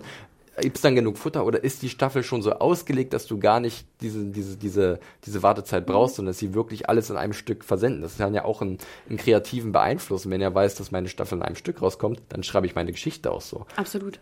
Selbst da könnte man auch wöchentlich. Ja, also es gibt da, glaube ich, interessante Fallbeispiele, wo es mal ein wirklich spannender Test wäre, das mit zu beobachten. Aber Mm. Und ihr habt recht, ist. Mystery natürlich perfekt, ne, für sowas, wo du diskutieren kannst, wo du raten kannst, ne, das ist natürlich super. Ja. Naja, wird sich zeigen. Also ich glaube, wie gesagt, um auf deine Ursprungsfrage aus, äh, zurückzukommen, ich denke, da wird noch irgendwann vielleicht noch mal was kommen. Also ich weiß nicht, wie, wie zeitnah, aber es gab immer wieder was, weil ich glaube, diese Frage haben sich schon viele mal wieder gestellt, nachdem irgendwas Großes beendet wurde. Keine Ahnung, vor vielen, Ja. vielen Jahren, vor vielen Jahrzehnten und äh, es ging ja immer irgendwie weiter. Ich könnte mir vorstellen, dass das nächste Big Thing vielleicht nicht unbedingt ein geskriptetes Ding ist. Vielleicht äh, machen wir erst, machen die Leute jetzt erstmal wieder. Vielleicht gibt es irgendein großes äh, Reality-Ding, Hm. was dann auf einmal alle gucken. Die oder gibt's ja mittlerweile, gibt's ja parallel auch schon. Big Brother, aber wer rausgewählt wird, wird gehängt oder so. Oh, cool. Cool. Wobei, äh, äh, ja, übrigens, äh, Black Mirror, neue Staffel startet, am, startet diese Woche. Ja, morgen am Mittwoch, den 5.6., wenn wir schon bei so welchen komischen Reality-Shows von Mario Giglio sind. ja, gut. Ähm, ich würde ja fast sagen, dann können wir so ein bisschen, also wir haben ja auch schon gesagt, dass, äh, also ich weiß nicht, was wir noch dazu sagen können, wie wir jetzt zu der Serie stehen nach all den Jahren, weil wir haben es ja schon ein bisschen durch die Blume gesagt. Wir können halt, wir sehen halt das Positive, was wir alles bekommen haben. Und das macht jetzt vielleicht ein Finale, was ein bisschen Fragen aufgeworfen hat, nicht kaputt, zumindest bei mir. Und ich glaube, bei euch geht's ähnlich, oder? Ich habe es nicht eilig, sie nochmal zu schauen erstmal, aber äh, ich bin gespannt, wie ich sie dann vielleicht irgendwann mal finde, Ich wenn ich sie wieder schaue, wie ich gesagt habe. Ich habe wahnsinnig Bock, die Bücher nochmal zu Ja. lesen. Und ich meine, das hatten wir ja auch schon erwähnt. Und ich ganz ehrlich, ich frage mich, ob ich vielleicht bei Buch 3 einfach anfangen soll, weil ich glaube, ich eins und zwei, eins ist ja wirklich sehr dicht an der, an der ersten Staffel. Ähm, ich mich nochmal durchquäle durch Buch 5. Ich weiß es nicht, aber das ist für mich jetzt so mein Fazit. Ich habe wirklich wahnsinnig Bock. Ich glaube, ich werde es aber erst machen, wenn ich das richtig fixe Veröffentlichungsdatum vom sechsten Buch habe. Ich glaube, vorher werde ich es nicht tun, sonst quält mich das zu sehr. Ja, äh, es gab es, glaube ich, letztes Mal so ein Gerücht, dass es, ähm, war es Ende 2019, weil er auf irgendeine Messe geht. Und er war seit Jahren nicht mehr, also Joshua Martin war seit Jahren nicht mehr auf einer Messe in Toronto oder so, weil er halt immer die Bücher geschrieben hat. Und da war jetzt, haben viele Leute gedacht, ja, wenn er schon zu dieser besonderen Messe geht, wo auch immer so eine Instanz gewesen ist, dann wird er doch nicht umsonst hingehen, da wird er doch irgendwas mitbringen und da vorstellen. Jetzt hoffen natürlich die Leute, die ist, glaube ich, Anfang 2020 oder so, und jetzt hoffen die Leute, dass er da dementsprechend da vielleicht was im Petto Der hat. Hallmacken- äh, Heckenreuter Teil- Teil 2. Nichts, sag nichts gegen die Heckenritter. Gegen Teil 4 von den Hecken hatte ich auch nichts. Würde Oder ich auch hier gerne Fire lesen. and Blood Teil 2. What? Warum jetzt auf einmal mehr Er- er- Targaryens? er Ich habe ein neues Science-Fiction-Buch geschrieben, hallo. Ja, Nightflyers, noch mehr. Echt Staffel Genau. 2. Oh Gott. Naja, warten wir es mal ab. Würde ich sagen, wir können erstmal so ein bisschen die generelle Diskussion zu Game of Thrones äh, ruhen lassen äh, und werden euch, uns jetzt erstmal ein bisschen eurem Feedback noch widmen, von dem es ganz, ganz viel gab. Äh, da werden wir sicherlich nochmal so generell Querverbindungen finden zur Serie und zur Diskussion, die wir gerade schon geführt haben. Erstmal, ich fange mal ganz kurz hiermit an. Hanna, du hast ja auch ein bisschen was mitgebracht. Und zwar haben wir gestern noch eine schöne Postkarte bekommen. Und zwar von der lieben Anna. Anna aus Dänemark, aus dem wunderschönen Aarhus. Da war ich schon mal gewesen. Das ist ein sehr schönes Örtchen, kann ich nur jedem empfehlen. Äh, Super Unistadt auch. Ja, ja, mit herrlich. Erasmus da und wilde Partys erlebt. Ich war 2017, da war es, glaube ich, gerade Kulturhauptstadt Europas oder so. Habe ich einen Kumpel besucht, der auch da studiert hat tatsächlich. Äh, und das ist ein echt schöner, schöner Fleck. Und Hanna hat, äh, Anna sage ich schon, Hanna, äh, nee. Anna heißt sie, so. Äh, ja, hat uns liebe Grüße entsendet äh, und äh, ja, ist tätig für ein Unternehmen, das Stimmen aufnimmt für irgendwelche Werbesachen und äh, hat uns bescheinigt, dass wir anscheinend ganz gut sind. Wir sollen uns doch bitte bewerben. danke Anna für dieses liebe Lob und auch danke für das dänische Dragonglass, was im Endeffekt Lakritz ist, oder Mario? Salmiak. Ja, geil, dänisches Lakritz ist super. Ja, danke dafür. Äh, Nochmal kurze Klammer, finde ich aber süß, dass wir wirklich aus Dänemark Post kriegen, weil ich mir ja öfter so die Kommentare anschaue und die Charts, wo jetzt so gerade bei iTunes und auch äh, über andere Podcast-Seiten, wo wir stehen. Und dann ist mir schon vorher aufgefallen, dass wir in Dänemark echt ziemlich gut ranken. Und dann dachte ich so, huch, okay, wie nice, dass unsere nordischen Freunde da Ja. scheinbar uns auch hören. Also schönen Gruß nach Dänemark da draußen. Ja, Fischkörper so ein bisschen. Fischkörper in Herzen. Äh, willst du erstmal noch ein bisschen was abklappern oder soll ich schon mal ein bisschen reinstarten? Wie möchtest du es machen? Hanna? Hm, Nachgeplänkel. Mhm, jetzt gibt's Nachgeplänkel. Wenig Vorgeplänkel diesmal, diesmal relativ viel Nachgeplänkel. Genau. Ich, vielleicht kann ich noch mal kurz erwähnen, du hattest es anfangs ja auch schon gesagt, Twitter, da hatten wir einen ganz süßen ähm, Beitrag auch bekommen von äh, Ed Smokelings. Und zwar hat sie, ich glaube, es war eine sie oder ein er, ich weiß es nicht, eine sie, glaube ich, hat dann, glaube ich, ihre, ihre Kunstwissenschaft, ich hoffe, ich kriege das noch richtig hin, verzeih bitte, lieber Smokeling, äh, liebe Smokeling, ähm, hat sie noch mal rausgeholt, ihre alten Bücher und hat äh, uns ein Foto geschickt, ein Foto gemacht aus dem Buch, was denn genau Zinnen sind.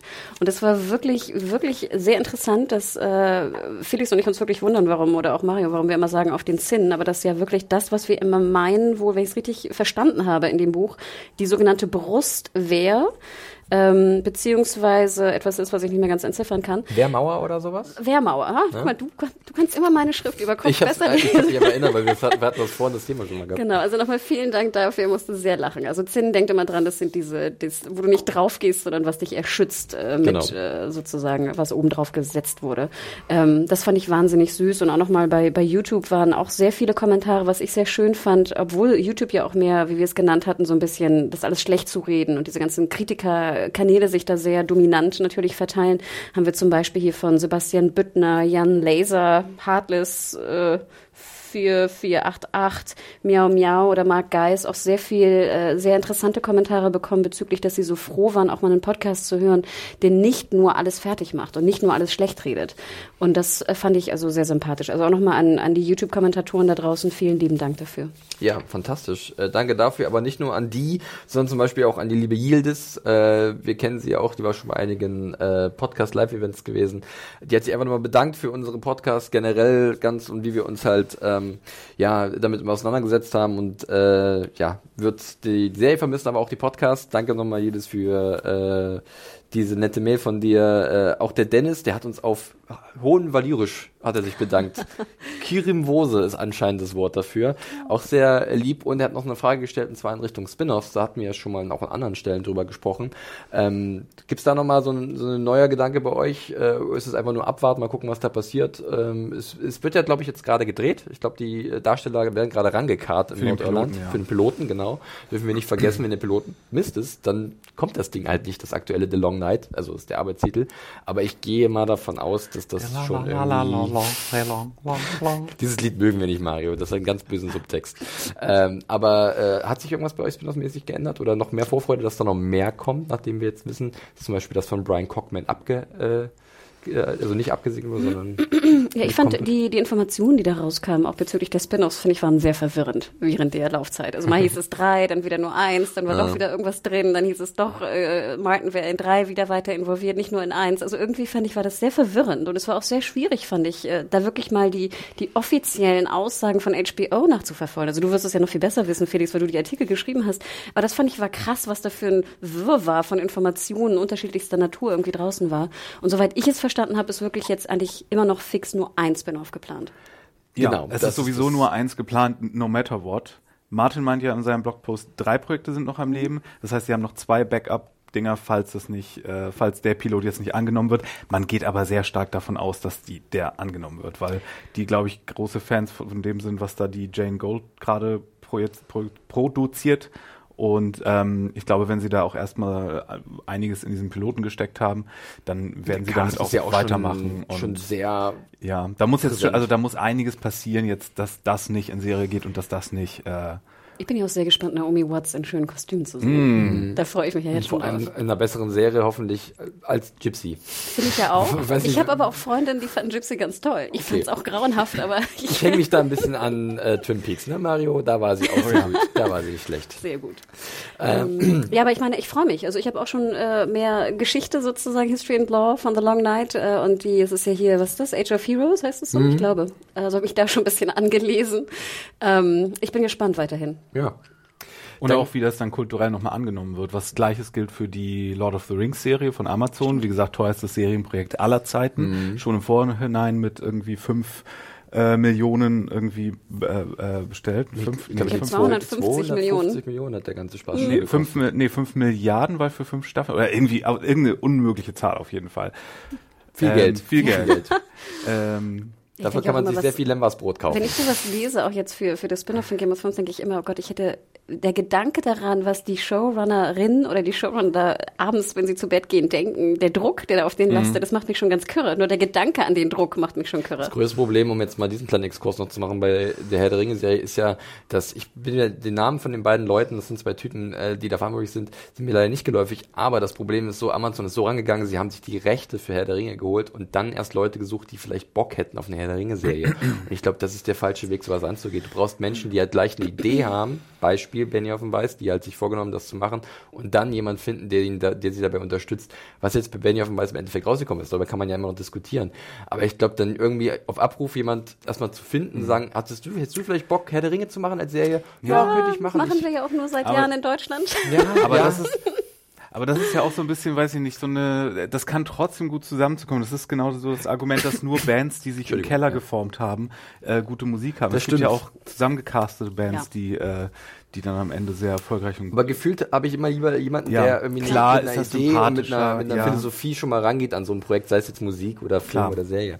Äh, deswegen bin ich da vorsichtig, muss ich ehrlich sagen. Aber Amazon, ja gut, die finanziell ist es dem glaube ich wahrscheinlich relativ egal. Ja, wie das dann auch angenommen wird und irgendwie, ähm, mhm. ob Leute dann noch Bock auf Fantasy haben, so wenn das dann irgendwann mal fertig ist ja. und wie sich dann äh, Game of Thrones und Lord of the Rings battlen vielleicht mhm. in einer Star Trek, Star Wars artigen. es sind ja noch zwei andere Serien draußen, die auch ein bisschen ins Ja, The Witcher. Natürlich. Natürlich. Natürlich. Die, die Scrotum-Rüstung kann man sehr schön äh, sich anschauen. Da glaube ich tatsächlich, das könnte so richtig dolle floppen. Ja, ne, ich habe echt solche Angst, das glaubst du also gar nicht. Ich habe äh, null, null Beziehung zu dieser Reihe, muss ich echt zugeben. Äh, aber ähm, das könnte so ein Ding sein, das hat Netflix große Marke gekauft, aber dann wird das vielleicht falsch versendet wieder mit. Also da wäre es vielleicht auch eine Idee, besser wieder über mehrere Wochen, keine Ahnung, ich weiß es nicht. Also ich habe mich, ich liebe Witcher wirklich abgöttisch, habe ich glaube ich auch nie einen Hehl draus gemacht und ganz ehrlich, alles was ich bisher sah, vom Casting bisher zu den Kostümen äh, bis zum Setdesign, es sah einfach sehr billig aus, wobei ich mich frage, haben die da wirklich wenig, also sehr viel weniger Geld äh, investiert? Das wundert mich so ein bisschen. Man hat auch noch gar nichts gesehen, außer bis auf Pre-Production. Äh, ja, aber es sah alles, es das sah sieht, gut aus. Ja, aber das sieht on camera immer noch so anders Absolut. aus, dass du das Absolut. doch noch gar nicht einschätzen kannst. Aber es macht mir Sorgen. Es macht mir Sorgen. Es macht mir große, große Sorgen. Hulu auf der anderen Seite ähm, verfilmt ja jetzt den einzigen High-Fantasy-Roman von Stephen King. The Eye of the Dragon oder sowas mhm. heißt das. Also es ist so richtig High Fantasy mit Drachen und Königinnen und all, all das. Und das hat Hulu jetzt. Mit als, der Musik von Survivor. als Serie auch. Als Serie, ja.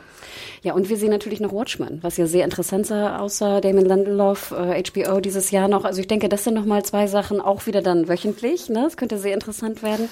Ähm, also ich, ich bin gespannt, was da ja. kommt. Und ich glaube, wir werden nicht zu wenig Serien haben dieses Jahr. Etwas vom, vom Weg abgekommen von den Spin-offs, aber ja, äh, vollkommen richtig. Also es gibt auf jeden Fall genug, was nachkommt. Äh, was noch ganz cool bei uns ankam, war eine E-Mail von Sebastian aus Berlino und zwar der die fünf Phasen, also ich habe so genannt, die fünf Phasen des Seriensterbens. Äh, was ganz interessant war, denn äh, es gibt ja die bekannten fünf Phasen des Sterbens nach Kübler-Ross und äh, sowas wie das nicht wahrhaben wollen, Zorn und Wut, Verhandeln, Depression und Leiden, Akzeptanz und ähm, da hat er uns so ein bisschen gut, also äh, war gut irgendwie angepasst an unser, wie wir mit der Serie umgegangen sind. Ne? Beziehungsweise wir waren ja nicht so zornig wie andere, aber viele haben, glaube ich, auch diese Phasen durchlebt. Das war nochmal ein interessanter Beitrag, äh, interessanter Beitrag, wie ich fand, ähm, der vielleicht auch mal bewusst gemacht hat, dass es wirklich im Endeffekt nur eine Serie ist. da geht kein geliebter Mensch von euch, auch wenn es sich vielleicht so angefühlt hat, mehrere geliebte Menschen, die man fiktiv sind, gehen halt von einem, aber ansonsten ist es immer noch irgendwas Fiktives, was geschaffen wurde und da muss man halt, glaube ich, auch damit gut umgehen. Ähm, was ganz oft kam, weil ich sehr interessant, das haben wir ja irgendwie auch äh, erwähnt gehabt, äh, für uns hatte sich das alles ja so ein bisschen nach Happy End angefühlt, in, äh, das Ende der, der, der Serie, beziehungsweise so, dass vielleicht nicht das so bittersüß gewesen ist, wie uns das immer so ein bisschen äh, vorgestellt wurde.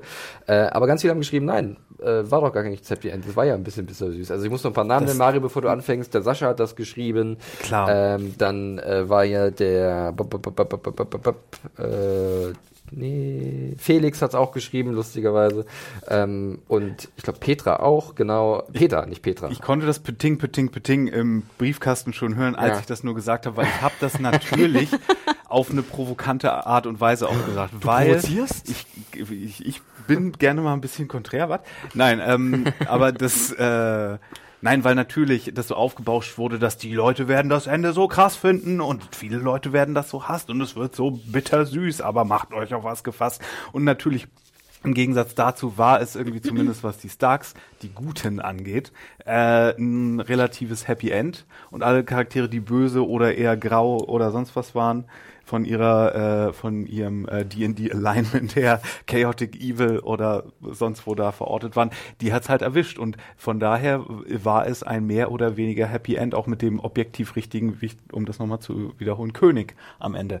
Von daher war es schon äh, im Gegensatz zu was vorher angedroht wurde, ein Happy End, wenn man ein bisschen provokant das formulieren möchte. Ja. Aber klar gebe ich euch recht, es ist kein äh, John verliert immer noch Daenerys, die Liebe ja, seines genau. Lebens und das ist das wollen wir auch gar nicht unter den Tisch buttern, aber Ja. ihr, ihr wisst, wie das gemeint war. Eben. hoffentlich. Nimmt der Marius Wort nicht zu sehr für bare Münze. Ich sehe es da genauso. Also wir haben das einfach nur versucht schon einzuordnen auf der Skala der Happy Ends, wo es eher ist. Und das schlägt eher in Richtung Happy Happy Enders, als dass es irgendwie so, hm, das war jetzt aber etwas enttäuschend für alle, für die für die Figuren, die übrig sind.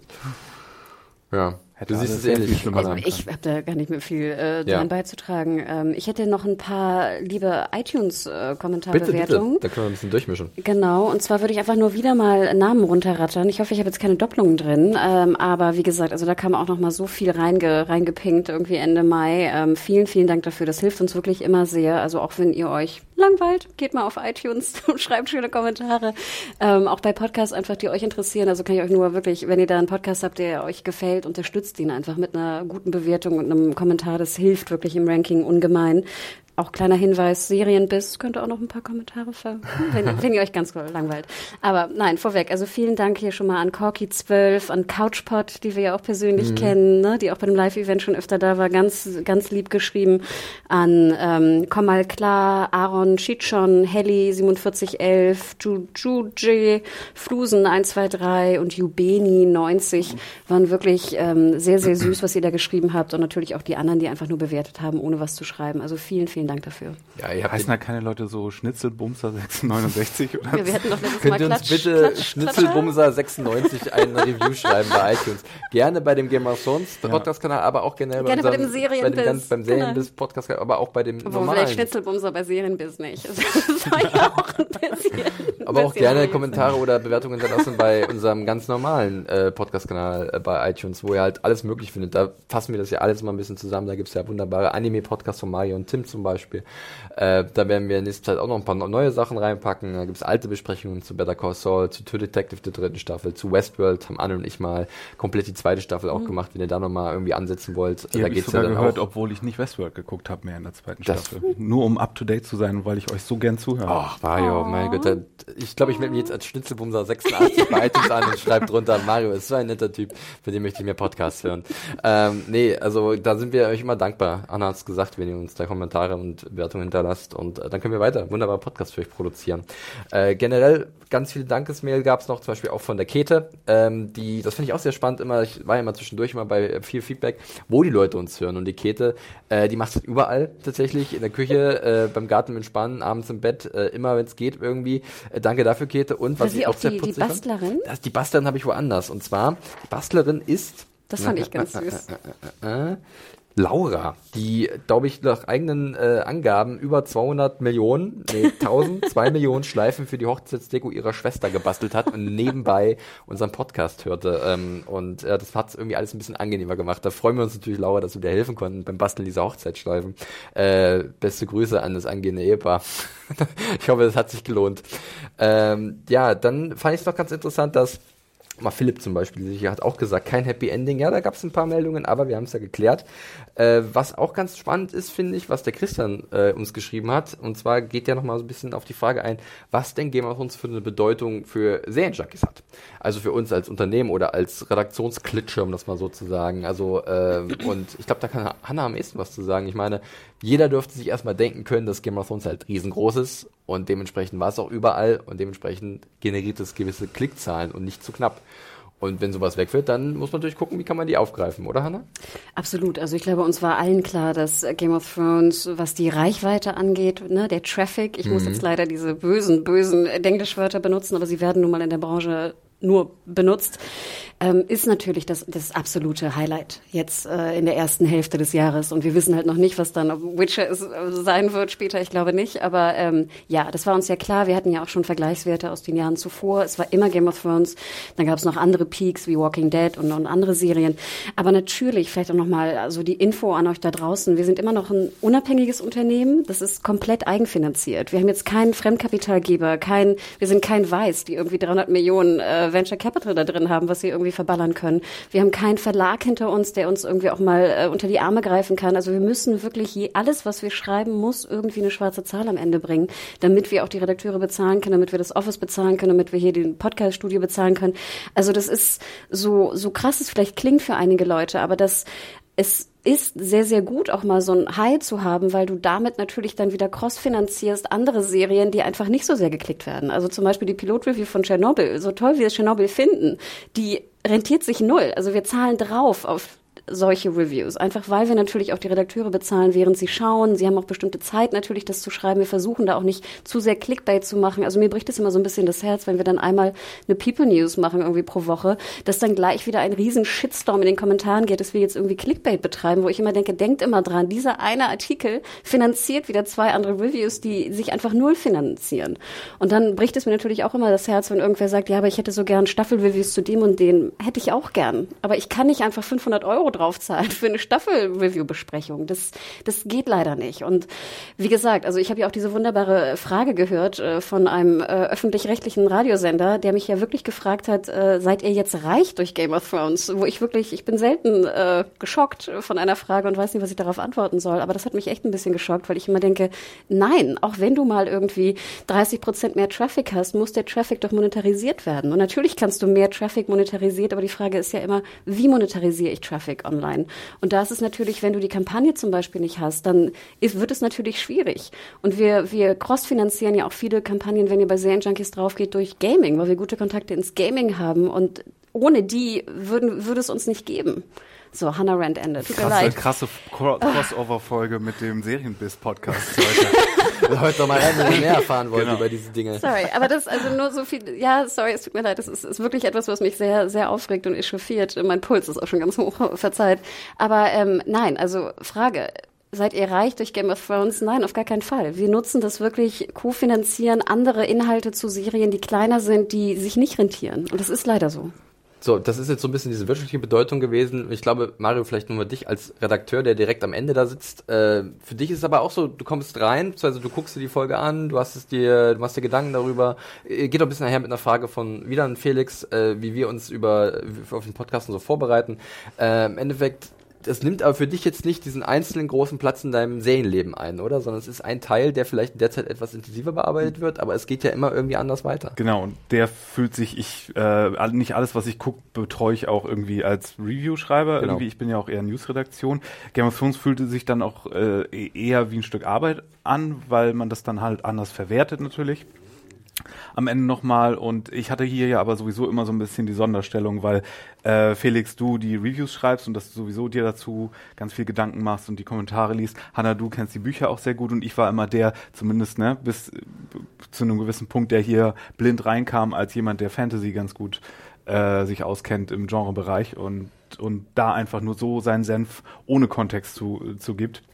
Und deswegen haben wir auch versucht, eigentlich, bevor wir das geguckt haben, uns nie gegenseitig zu viel abzusprechen, was Ja. mal besser und mal schlechter funktioniert hat. In der ersten Folge hat es noch gar nicht funktioniert von der achten Staffel. Äh, danach haben wir uns aber strikt daran gehalten, weil wir gemerkt haben, dass dann Da war, hat, man, aber auch gesehen, dass wir halt Bock hatten. Genau, wir wollten Redebedarf. einfach darüber reden. Ne? Ja. Und dann haben wir gemerkt, okay, wir müssen das ein bisschen zügeln, weil dann haben die Leute vielleicht auch mehr davon, wenn wir komplett Ja. gegenseitig uns nicht befleckt haben. Genau. Und, dann Und apropos, und die größte Vorbereitung war dann für mich, dass ich äh, frühmorgens aufgestanden bin und das vor der Arbeit geguckt habe, weil natürlich, wenn ich in der Newsredaktion arbeite, äh, einen Tag lang, an dem Tag, nachdem die Folge rausgekommen ist, dann kenne ich den gesamten Plot alleine aus Überschriften. Dann brauche ich das gar nicht mehr gucken. ja, Apropos Clickbait.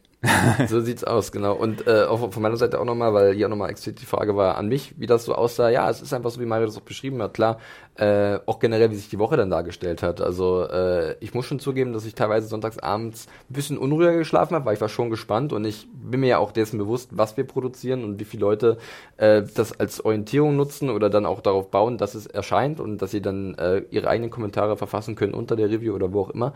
Und da macht man sich schon so ein bisschen Druck natürlich als verantwortlicher Redakteur und im Laufe des, äh, der Woche sowieso, wenn dann der Podcast kommt, dann möchte man natürlich auch dann ein gutes Produkt abliefern, ähm, was den Leuten Freude bereitet und äh, dementsprechend ist da immer so ein bisschen Anspannung mit dabei, ganz normal. Und die App dann zum Glück immer zum Ende der Woche ging die immer ein bisschen runter, glücklicherweise. Äh, ich glaube immer bis Mittwoch oder so war da immer ein bisschen, bisschen mehr Anspannung bei mir. Aber dann, klar, merkt man, okay, ich lebe jetzt hier nicht nur für Game of Thrones, auch wenn es sich teilweise so angefühlt hat und teilweise auch nichts anderes im Kopf drin war und man sich nur darüber unterhalten hat. Aber äh, man muss halt dann irgendwie eine gute Mischung finden, glaube ich, oder eine gute Balance. Und das ist dann auch ganz gut, wenn man sich vielleicht dann mal auch komplett ausklingt, gerade wenn man frei hat und sagt, okay, nee, jetzt muss man jetzt mal keine Drachen, mal keinen Night King, mal kein Brand the Broken, lasst mich mal alle kurz in Ruhe.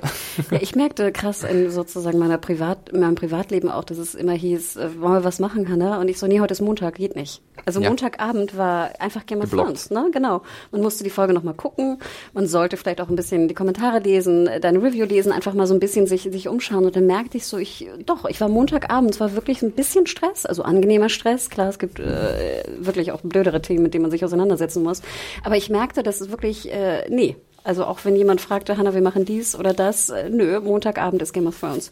ähm, und das fand ich schon ziemlich krass. Also auch ganz schön, weil ich auch wusste, gut, es sind sechs, ne, sechs Wochen, das ist absehbar. Aber ich bin doch ganz dankbar, es nicht jede Woche zu haben Ja. und jeden Montag zu blocken. Also für die Klicks haben wir Eventfernsehen ganz gerne, aber für unser Leben äh, ein bisschen Pause Mit Abstrichen, ist, mit auch, Abstrichen, äh, ist ja. auch ganz gut. Ja, äh, dann würde ich noch gerne die liebe Nicole erwähnen, die voll mit dabei gewesen ist bei äh, der Serie und auch bei unserem Podcast. Liebe Grüße an dich, Nicole, zurück. Volker hat uns auch geschrieben, ähm, der auch seit Jahren unseren Podcast hört und auch zu Walking Dead. Ich glaube aber, dass er irgendwann mal ausgestiegen. Äh, trotzdem vielen Dank, Volker, für äh, deine persönliche Einschätzung der Serie, die du uns geschickt hast. Äh, Petra fand ich auch sehr spannend, weil die hat das angesprochen, was wir vorhin schon ein bisschen thematisiert haben, und zwar, wie jetzt auf einmal so eine Serie wie Game of Thrones natürlich hohe Wellen geschlagen hat im Internet und wie die Leute sich verhalten haben, ne? dass da gewisse Standards nicht mehr eingehalten wurden und Menschen äh, wieder mit einem Blick auf The Last Watch angegangen werden, ähm, ohne wirklich zu wissen, was da drin steckt für Arbeit, äh, das halt gerne pauschalisiert wird. Und das ist immer schwierig, immer gefährlich und äh, sollte man nicht machen. Es gehört immer ein bisschen mehr dazu zu so einem Gesamtbild und da sollte man auch alles im Blick behalten. Äh, Michael äh, hat auch sehr diplomatisch sich geäußert zum Ende der äh, Staffel und kann, war dann auch zufrieden, so wie das ausgegangen ist und hat auch das angesprochen, was du gesagt hast, Hannah, und zwar dass er ganz froh ist, dass unser Podcast vielleicht nicht so der Haut drauf Podcast war, sondern wir doch relativ differenziert und äh, sagen wir mal gu- gut durchdacht und jetzt nicht zu sehr auf Krawall gebürstet die einzelnen Personen sich angesehen haben. Und ich glaube, das ist auch ein Standard, den wir uns generell bei Zen Junkies beibehalten haben über die Jahre, weil äh, wir haben auch unsere Phase, wo wir mal ein bisschen äh, ja, Dampf ablassen und das vielleicht auch nicht zu Unrecht, ne, auch im Podcast oder so auch immer. Aber äh, wir haben, glaube ich, schon auch genug gesehen, dass wir wissen, wie wir an was rangehen müssen, oder? Captain Marvel. Nee, es ist ja auch die Natur der Sache, dass man natürlich, äh, wenn man sich hier zwei Stunden hinsetzt und eine Stunde auseinander nimmt an, ähm, an Geschichte, dann nimmt, seziert man das natürlich auch ab und zu ein bisschen zu, zu sehr. Ja.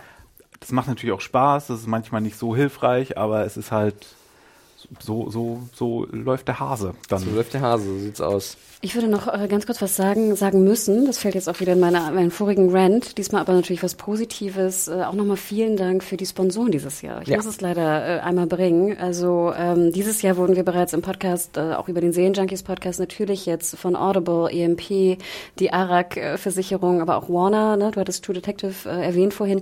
Also auch nochmal vielen Dank an Sponsoren. Ne? Wenn wir hier zwei Stunden sitzen zu dritt, das muss natürlich bezahlt werden. Auch wir sind jetzt nicht der, der Friends-Podcast, der sich abends trifft und äh, ein Bierchen zischt und dazu dann redet, sondern das ist natürlich im Rahmen einer Redaktion und im Rahmen natürlich von, von festangestellten Redakteuren. Und das muss sich natürlich irgendwie rentieren. Und deswegen, also auch nochmal vielen lieben Dank da draußen. Wenn, wenn ihr Sponsoren seid, äh, könnt ihr mich gerne kontaktieren. Auch alles wieder gerne über Podcast, äh, podcast.serienjunkies.de. Ähm, aber nein, noch, also nochmal vielen Dank dafür auch natürlich. Nein, wir sind nicht reich. Äh, wir nutzen auch diese Sponsorengelder, um auch andere Podcasts, die vielleicht nicht die Reichweite haben und äh, nicht äh, die Fan-Followerschaft haben, damit zu finanzieren. Also das geht alles wieder auch in den Podcast rein. Aber nochmal vielen Dank äh, da draußen auch an Leute, die jetzt ihren Kumpel da Bescheid gegeben haben. Das war ganz, ganz sweet und super. Danke. Ja, äh, definitiv. Ich habe auch nur noch ganz wenige Sachen. Äh, eine stetige äh, Feedbackerin, möchte man fast schon sagen, war auch mal die Caroline aus Halle. Die hat uns auch nochmal zum Abschluss natürlich geschrieben und äh, hat auch noch ein bisschen uns erklärt, was vielleicht so im Westen vom Westeros liegen könnte. Äh, irgendwelche, also Arya sich zumindest äh, hingeben könnte. Und tatsächlich habe ich auch ein paar Mal gelesen bei vielen Mails, dass Leute schon weiter gedacht haben, ah, vielleicht können wir in zehn Jahren, können wir dann irgendwie Tyrion und John wieder an der Wall sehen und äh, vielleicht wird Daenerys sogar noch zum Leben wieder erweckt äh, auf der anderen Seite. Und so, also das hat zum Beispiel Caroline geschrieben und sagt, ja, ich finde, ich, ich sag immer, Leute, macht euch eure Gedanken, das ist schön, das ist gut, aber äh, es gibt keine Garantie, dass es so kommen wird, auf keinen Fall. Und vielleicht ist es auch für euch dann gut, immer zu sagen, ach, hier mache ich einen Haken hinter, das ganz vielleicht ist es spannend, weil vielleicht ist es zu anstrengend, permanent daran zu sich, also loslassen einfach. Da sind wir wieder bei diesen fünf Phasen des Seriensterbens vielleicht so ein bisschen. Also ähm, von daher, ich glaube, wir sind da mittlerweile im Rein und sagen, das Ding ist durch, ne? Also Ja, wobei äh, ist ja auch die Frage, wie, wie lange jetzt dieser Reboot-Wahn anhält und wie kurz die Intervalle werden. Ähm, so The X-Files und so wurde ja auch alles zurückgebracht und Sachen werden viel schneller zurückgebracht, jetzt auch, die noch gar nicht so lange weg waren. Und wenn die Schauspieler irgendwie nichts Erfolgreicheres machen in der Zwischenzeit, wenn äh, man merkt so äh, in zehn Jahren, äh, uh, da war doch mal dieses Game of Thrones, worüber die Leute immer noch reden und die sind alle available und irgendein Produzent steckt sich dahinter. Klar kann das dann passieren, aber damit sollte man jetzt erstmal, ihr braucht erstmal keine Petition machen, aufmachen für bringt Game of Thrones zurück. Wobei ich glaube, dass HBO wirklich schon längst einen strategischen Plan ausgearbeitet hat, wie halt die Marke weiterleben kann. Also ich denke Da schon, bin ich aber auch sehr froh über deren Zurückhaltung, Ja. was, was hier jetzt Ableger angeht. Da finde ich, das ist ein, das ist ein guter Plan, so. Mich hat das Die- immer sehr gewundert, warum nicht wirklich, ähm, als sie merkten, als es so, sag ich mal, anfing der Hype, so zu Staffel 3, würde ich vielleicht sagen, dass es dann wirklich so, ne, denken, wir denken dran, als Game of Thrones rauskam, war ja immer noch die erfolgreichste HBO-Serie True Blood, ne? Also das dürfen wir nicht vergessen und ich denke dann so ab Staffel 3 wurde der, der internationale Hype dann auch größer. Red Wedding. Mich hat das wirklich immer gewundert, warum sie nicht früher wirklich an Spin-offs gedacht haben und versucht haben, diese Brand noch mehr zu, zu melken. Nicht, dass ich das gut halte, aber ich äh, habe mich gewundert, warum sie es nicht getan Nee, weil der, haben. Der, der Chef, ich habe da neulich ein paar Interviews mit ihm gelesen, die er äh, zum Finale gegeben hat. Und der, der will einfach nicht, dass das HBO auch nur so äh, der Game of Thrones der. Game of Thrones Sender ist. So, der möchte auch seine Sachen da so ein bisschen verteilen und da ein breiter aufgestellt sein. Das ist ja total gut. Absolut. Und wir haben ja auch gesehen, leider so letztes, vorletztes Jahr sind ja auch viele Sachen, viele teure Produktionen. Wir denken an Vinyl, wir denken an Here and Again, Here and Now. Ich weiß immer nicht, wie es Here heißt. Now. Ne, das waren ja einfach Sachen, die haben wirklich nicht funktioniert. Und so wie ich das Line-Up Cross-Finanzierung. Genau. Und jetzt bin ich natürlich froh, dass auch so, so, wenn es fühlt es sich an, dass auch Chernobyl einfach wahnsinnig ähm, Basis jetzt mittlerweile so auf kleinen, ähm, auf kleiner Ebene, aber ich glaube, dass, also dass es sehr erfolgreich ist und wir sehen ja auch mit Big Little Lies und, und Watchmen. Ich finde es auch natürlich sehr löblich und du hast absolut recht. Ich meine, stell mal vor, wir hätten jetzt wirklich die sechs Spin-offs von Game Und of wir Thrones. sehen ja auch an Star Wars, wo sich ja auch jetzt die, äh, die, die äh, Disney-Chefin da auch ein bisschen zurückgerudert ist, äh, was die Ambitionen angeht mit der Marke, wie, wie sehr man so eine Marke überschöpfen kann und wo die Fans dann auch irgendwie so da Ja, Marvel ist ein Der- perfektes Beispiel auch. Du siehst ja, was allein die, die, die letzten Jahre im Film für Marvel hervorgebracht haben und natürlich auch ähm, im Serienbereich, äh, wo jetzt bei Netflix das abgezogen wird und dann wird das neu aufgebaut bei Disney, äh, Disney Plus. Ähm, ja, also das, das da ist immer ein gewisses Risiko, dass du halt die Leute übersättigst. Und da bin ich auch jemand, der eher sagt, hey, ich gönne, also ich, ich genieße das, die eine Sache, die da ist, und wenn dann jemand eine gute Idee hat und die auch wirklich gut geprüft wird, und das ist ja das, was sich HBO seit Jahren auf die Fahnen schreibt, Normalfall, sie hatten ein paar äh, Rohrkrepierer gehabt in den letzten Jahren, das stimmt. Ähm, aber wenn da was kommt, dann hat das meistens Hand und Fuß und ist da, da glauben sie dran und sind sich auch sicher, dass das irgendwie ein Publikum hat. Ja, bei einigen Dingen, wie gesagt, du hast es erwähnt, Vinyl war da, glaube ich, der, der größte, die größte Kerbe im Holz, äh, weil da auch sehr viel Geld verbraten wurde. Ähm, aber an und für sich haben die schon eine gute Trefferquote. Und das habe ich lieber, als wenn es halt irgendwie eine äh, Überfüllung oder ein überfülltes Angebot ist beim Streaming-Anbieter, äh, der nicht weiter näher genannt werden soll, namentlich, wo irgendwie dann alles in diesem Haufen untergeht.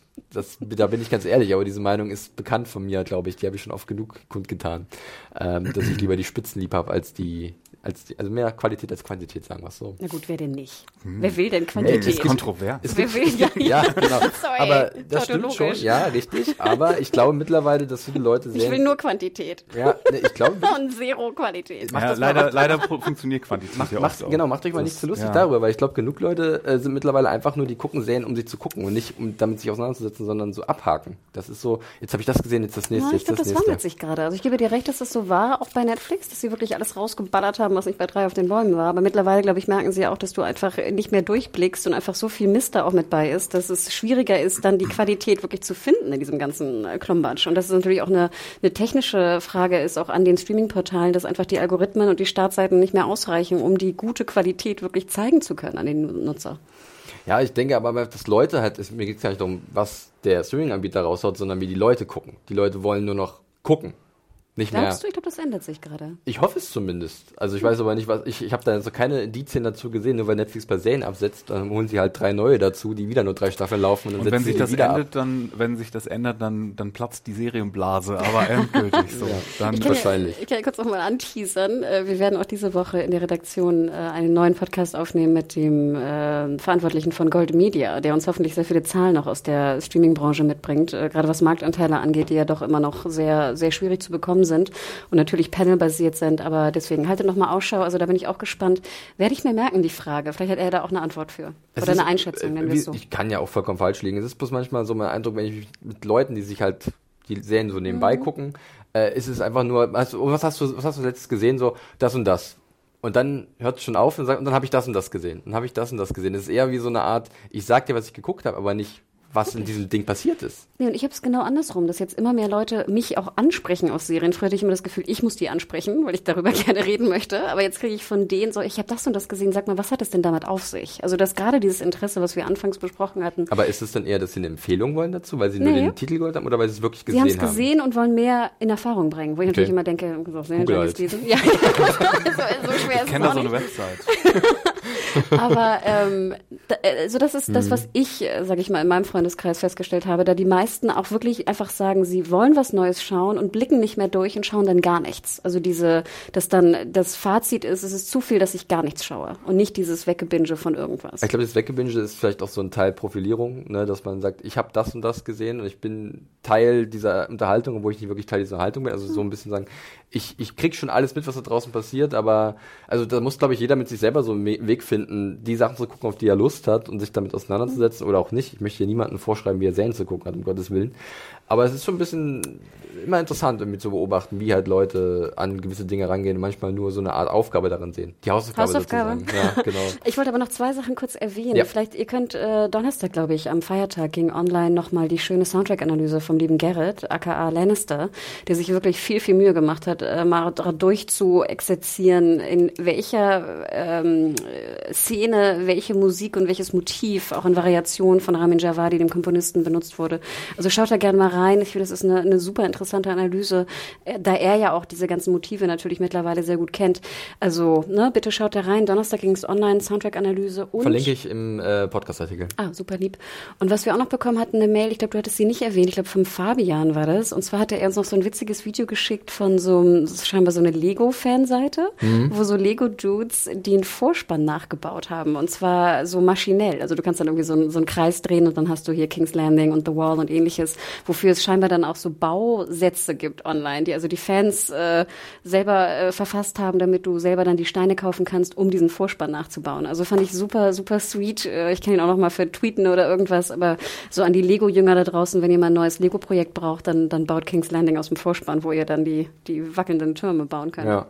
Das war, da gab es auch noch eine andere Mail von, ich glaube Jakob war sein Name, der halt äh, mit Dominosteinen auch so verschiedene Logos aus Game of Thrones nachgebaut hat und so.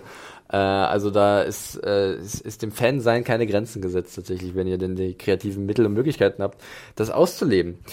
Ja, ich würde ja fast sagen, wir sind dann soweit durch. Also meine Mails habe ich soweit äh, eigentlich abgehakt, die ich alle hatte. Ich hoffe, ich habe niemanden vergessen. Ähm, und wenn, ist es nicht böse gemeint, äh, ist, man, man verliert ab und zu ein bisschen Überblick. Das war auch so eine Frage, ich glaube, von dem Felix in seiner Mail, äh, wie es auch mit den Mails ist, die wir bekommen. Und das ist auch tatsächlich Arbeit. Ist, weil kein Vorwurf an euch da draußen. Ihr schreibt uns viel und da sind viele coole Sachen dabei.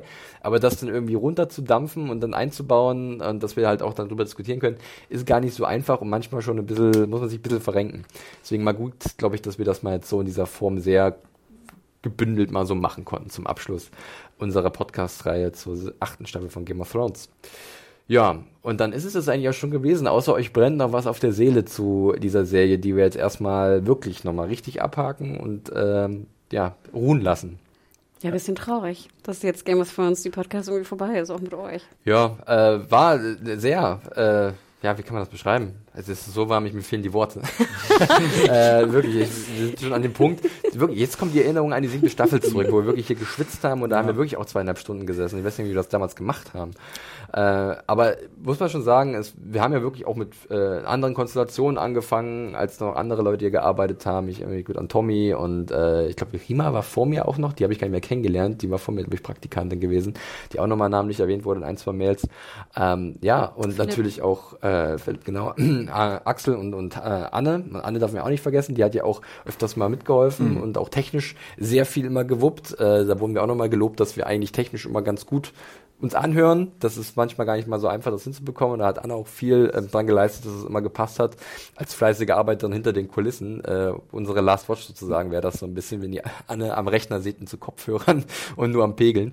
Ähm, nee, da, da ist schon ein bisschen Zeit ins Land gestrichen, definitiv. Ja, ja und dir nochmal danke fürs hier souveräne äh, Durchführen ich, jede Woche. Sagen, ich habe zu, danke, äh, zu danken, dass ihr überhaupt mit mir gesprochen habt. Der Fels in der Brandung hier. Nee, und aufwendig. Auch während deine Stimme jetzt sich gerade verabschiedet. Wirklich, das ist gerade so krass. Gutes Timing müsste einfach ein bisschen Nein, also wenn ihr, wenn ihr das mal sehen würdet, was Felix hier wirklich jede Woche ausgedruckt hat, an wie der Podcast strukturiert werden soll, wann was besprochen wird, welche Kommentare reinfließen, also aufwendig. Umweltaktivist mich, glaube ich, äh, an, an irgendwo rannageln. Dann wird ja doppelseitig bedruckt. Do, ja, immerhin, immerhin das, immerhin das eigentlich irgendwas Digitales wäre mal zeitgemäß Nein, aber gewesen. aufwendig. Also ich meine, ihr ja. selber da draußen, wenn ihr mal irgendwas vorbereitet habt, strukturell, das ist, äh, muss man auch erstmal machen und die Zeit dafür suchen.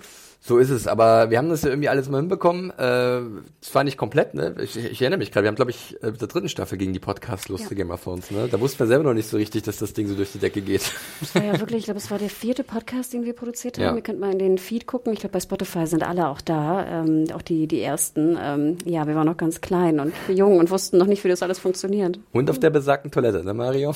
Die Spülung, die äh, nicht fehlen durfte. Wir bauen hier im Post noch ein paar Spülgeräusche ja, ein. Das, das mache ich sehr gerne. Nostalgiefaktor. Ja, äh, ja, und damit würde ich sagen, machen wir wirklich die Schleife drum. Äh, Now um Watch has die, ended und ja, dann so die Spülung. Genau. Oh, das wäre ganz schön. Jetzt ist auch unser Podcast Watch sozusagen beendet. Äh, vielen Dank nochmal an alle da draußen, die uns die Treue gehalten haben und nach wie vor die Treue halten werden, hoffentlich. Denn es hört ja nicht auf. Nur Game of Thrones ist erstmal beendet. Stay tuned. Aber wir haben ja noch so viele andere Podcast-Projekte und andere Dinge, die wir machen. Besucht serienjunkies.de, besucht unsere Podcast-Kanäle, besucht unseren YouTube-Kanal. Ähm, schreibt uns weiterhin E-Mails und Feedback zu allen Sachen, die euch irgendwie auf der Seele brennen, wenn wir irgendwas besprechen. Podcast.serienjunkies.de ist da die Adresse eures Herzens.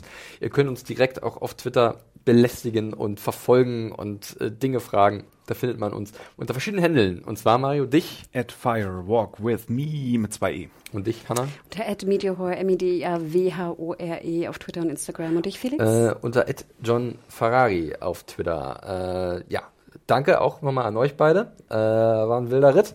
Und äh, wir haben es, glaube ich, irgendwie gepackt. Wir freuen uns. Vielleicht gibt es mal Feedback zu diesem Feedback-Podcast. das wäre ein bisschen Feedbackception. Ich wollte noch was ganz kurzes sagen. Ja, das bitte. ist leider ein sehr großes Hannah-Thema, aber da haben wir ja auch viel Post zu bekommen. Ich habe gesehen, dass Michelle Clapton, die äh, Kostümdesignerin, ein Buch rausbringt dieses Jahr Ah. über die Kostüme. Und zwar so ein richtig schönes, ich glaube, Coffee Table Book nennt man das. Sorry, wenn es wieder Englisch ist, aber so, glaube ich, heißt So es. heißt das. Nein, Ein dicker, fetter Schmöker für den Genau, Kaffeetisch. kostet glaube ich auch die so Kacheltisch, ja. 70 Euro oder so. Also äh, ich weiß schon, dass es auf meiner Wunschliste für Weihnachten ist. Kommt im November, im November raus. Aber dann kann man es gar nicht so quer wie den Playboy und so runterklappen lassen. Stimmt. Oh Gott, die müssten wirklich so, so Centerfolds reinpacken, ne? Von, von Sansas äh, Krönungskleid. Naja, aber sozusagen an die Leute da draußen, die sich auch sehr intensiv mit den Kostümen befasst haben. Ich dachte mir so, das, wie gesagt, Wunschliste Weihnachten, Michelle Clapton, The Costumes of Game of Thrones. Ich glaube, es heißt recht banal. Vielleicht würdet ihr euch auch einfach nochmal die komplette Staffel gönnen bei Amazon oder so. Dann packe ich auch noch einen Link bei uns rein und drückt ihr da drauf. Und dann ist, hilft das uns auch so ein bisschen. Ihr wisst ja, wie das Spielchen läuft heutzutage in der Welt von Affiliate und Co. Äh, also da macht, tut ihr uns auch einen Gefallen mit. Ähm, ja, jetzt aber wirklich. Das war's. Wir hören uns demnächst sicherlich wieder, in welcher Form auch immer. Äh, bis dahin, liebe Freunde, äh, macht es gut und äh, ne, war mal Gutes, hieß es, glaube ich. Danke fürs Zuhören. Danke, ciao. Tschüss.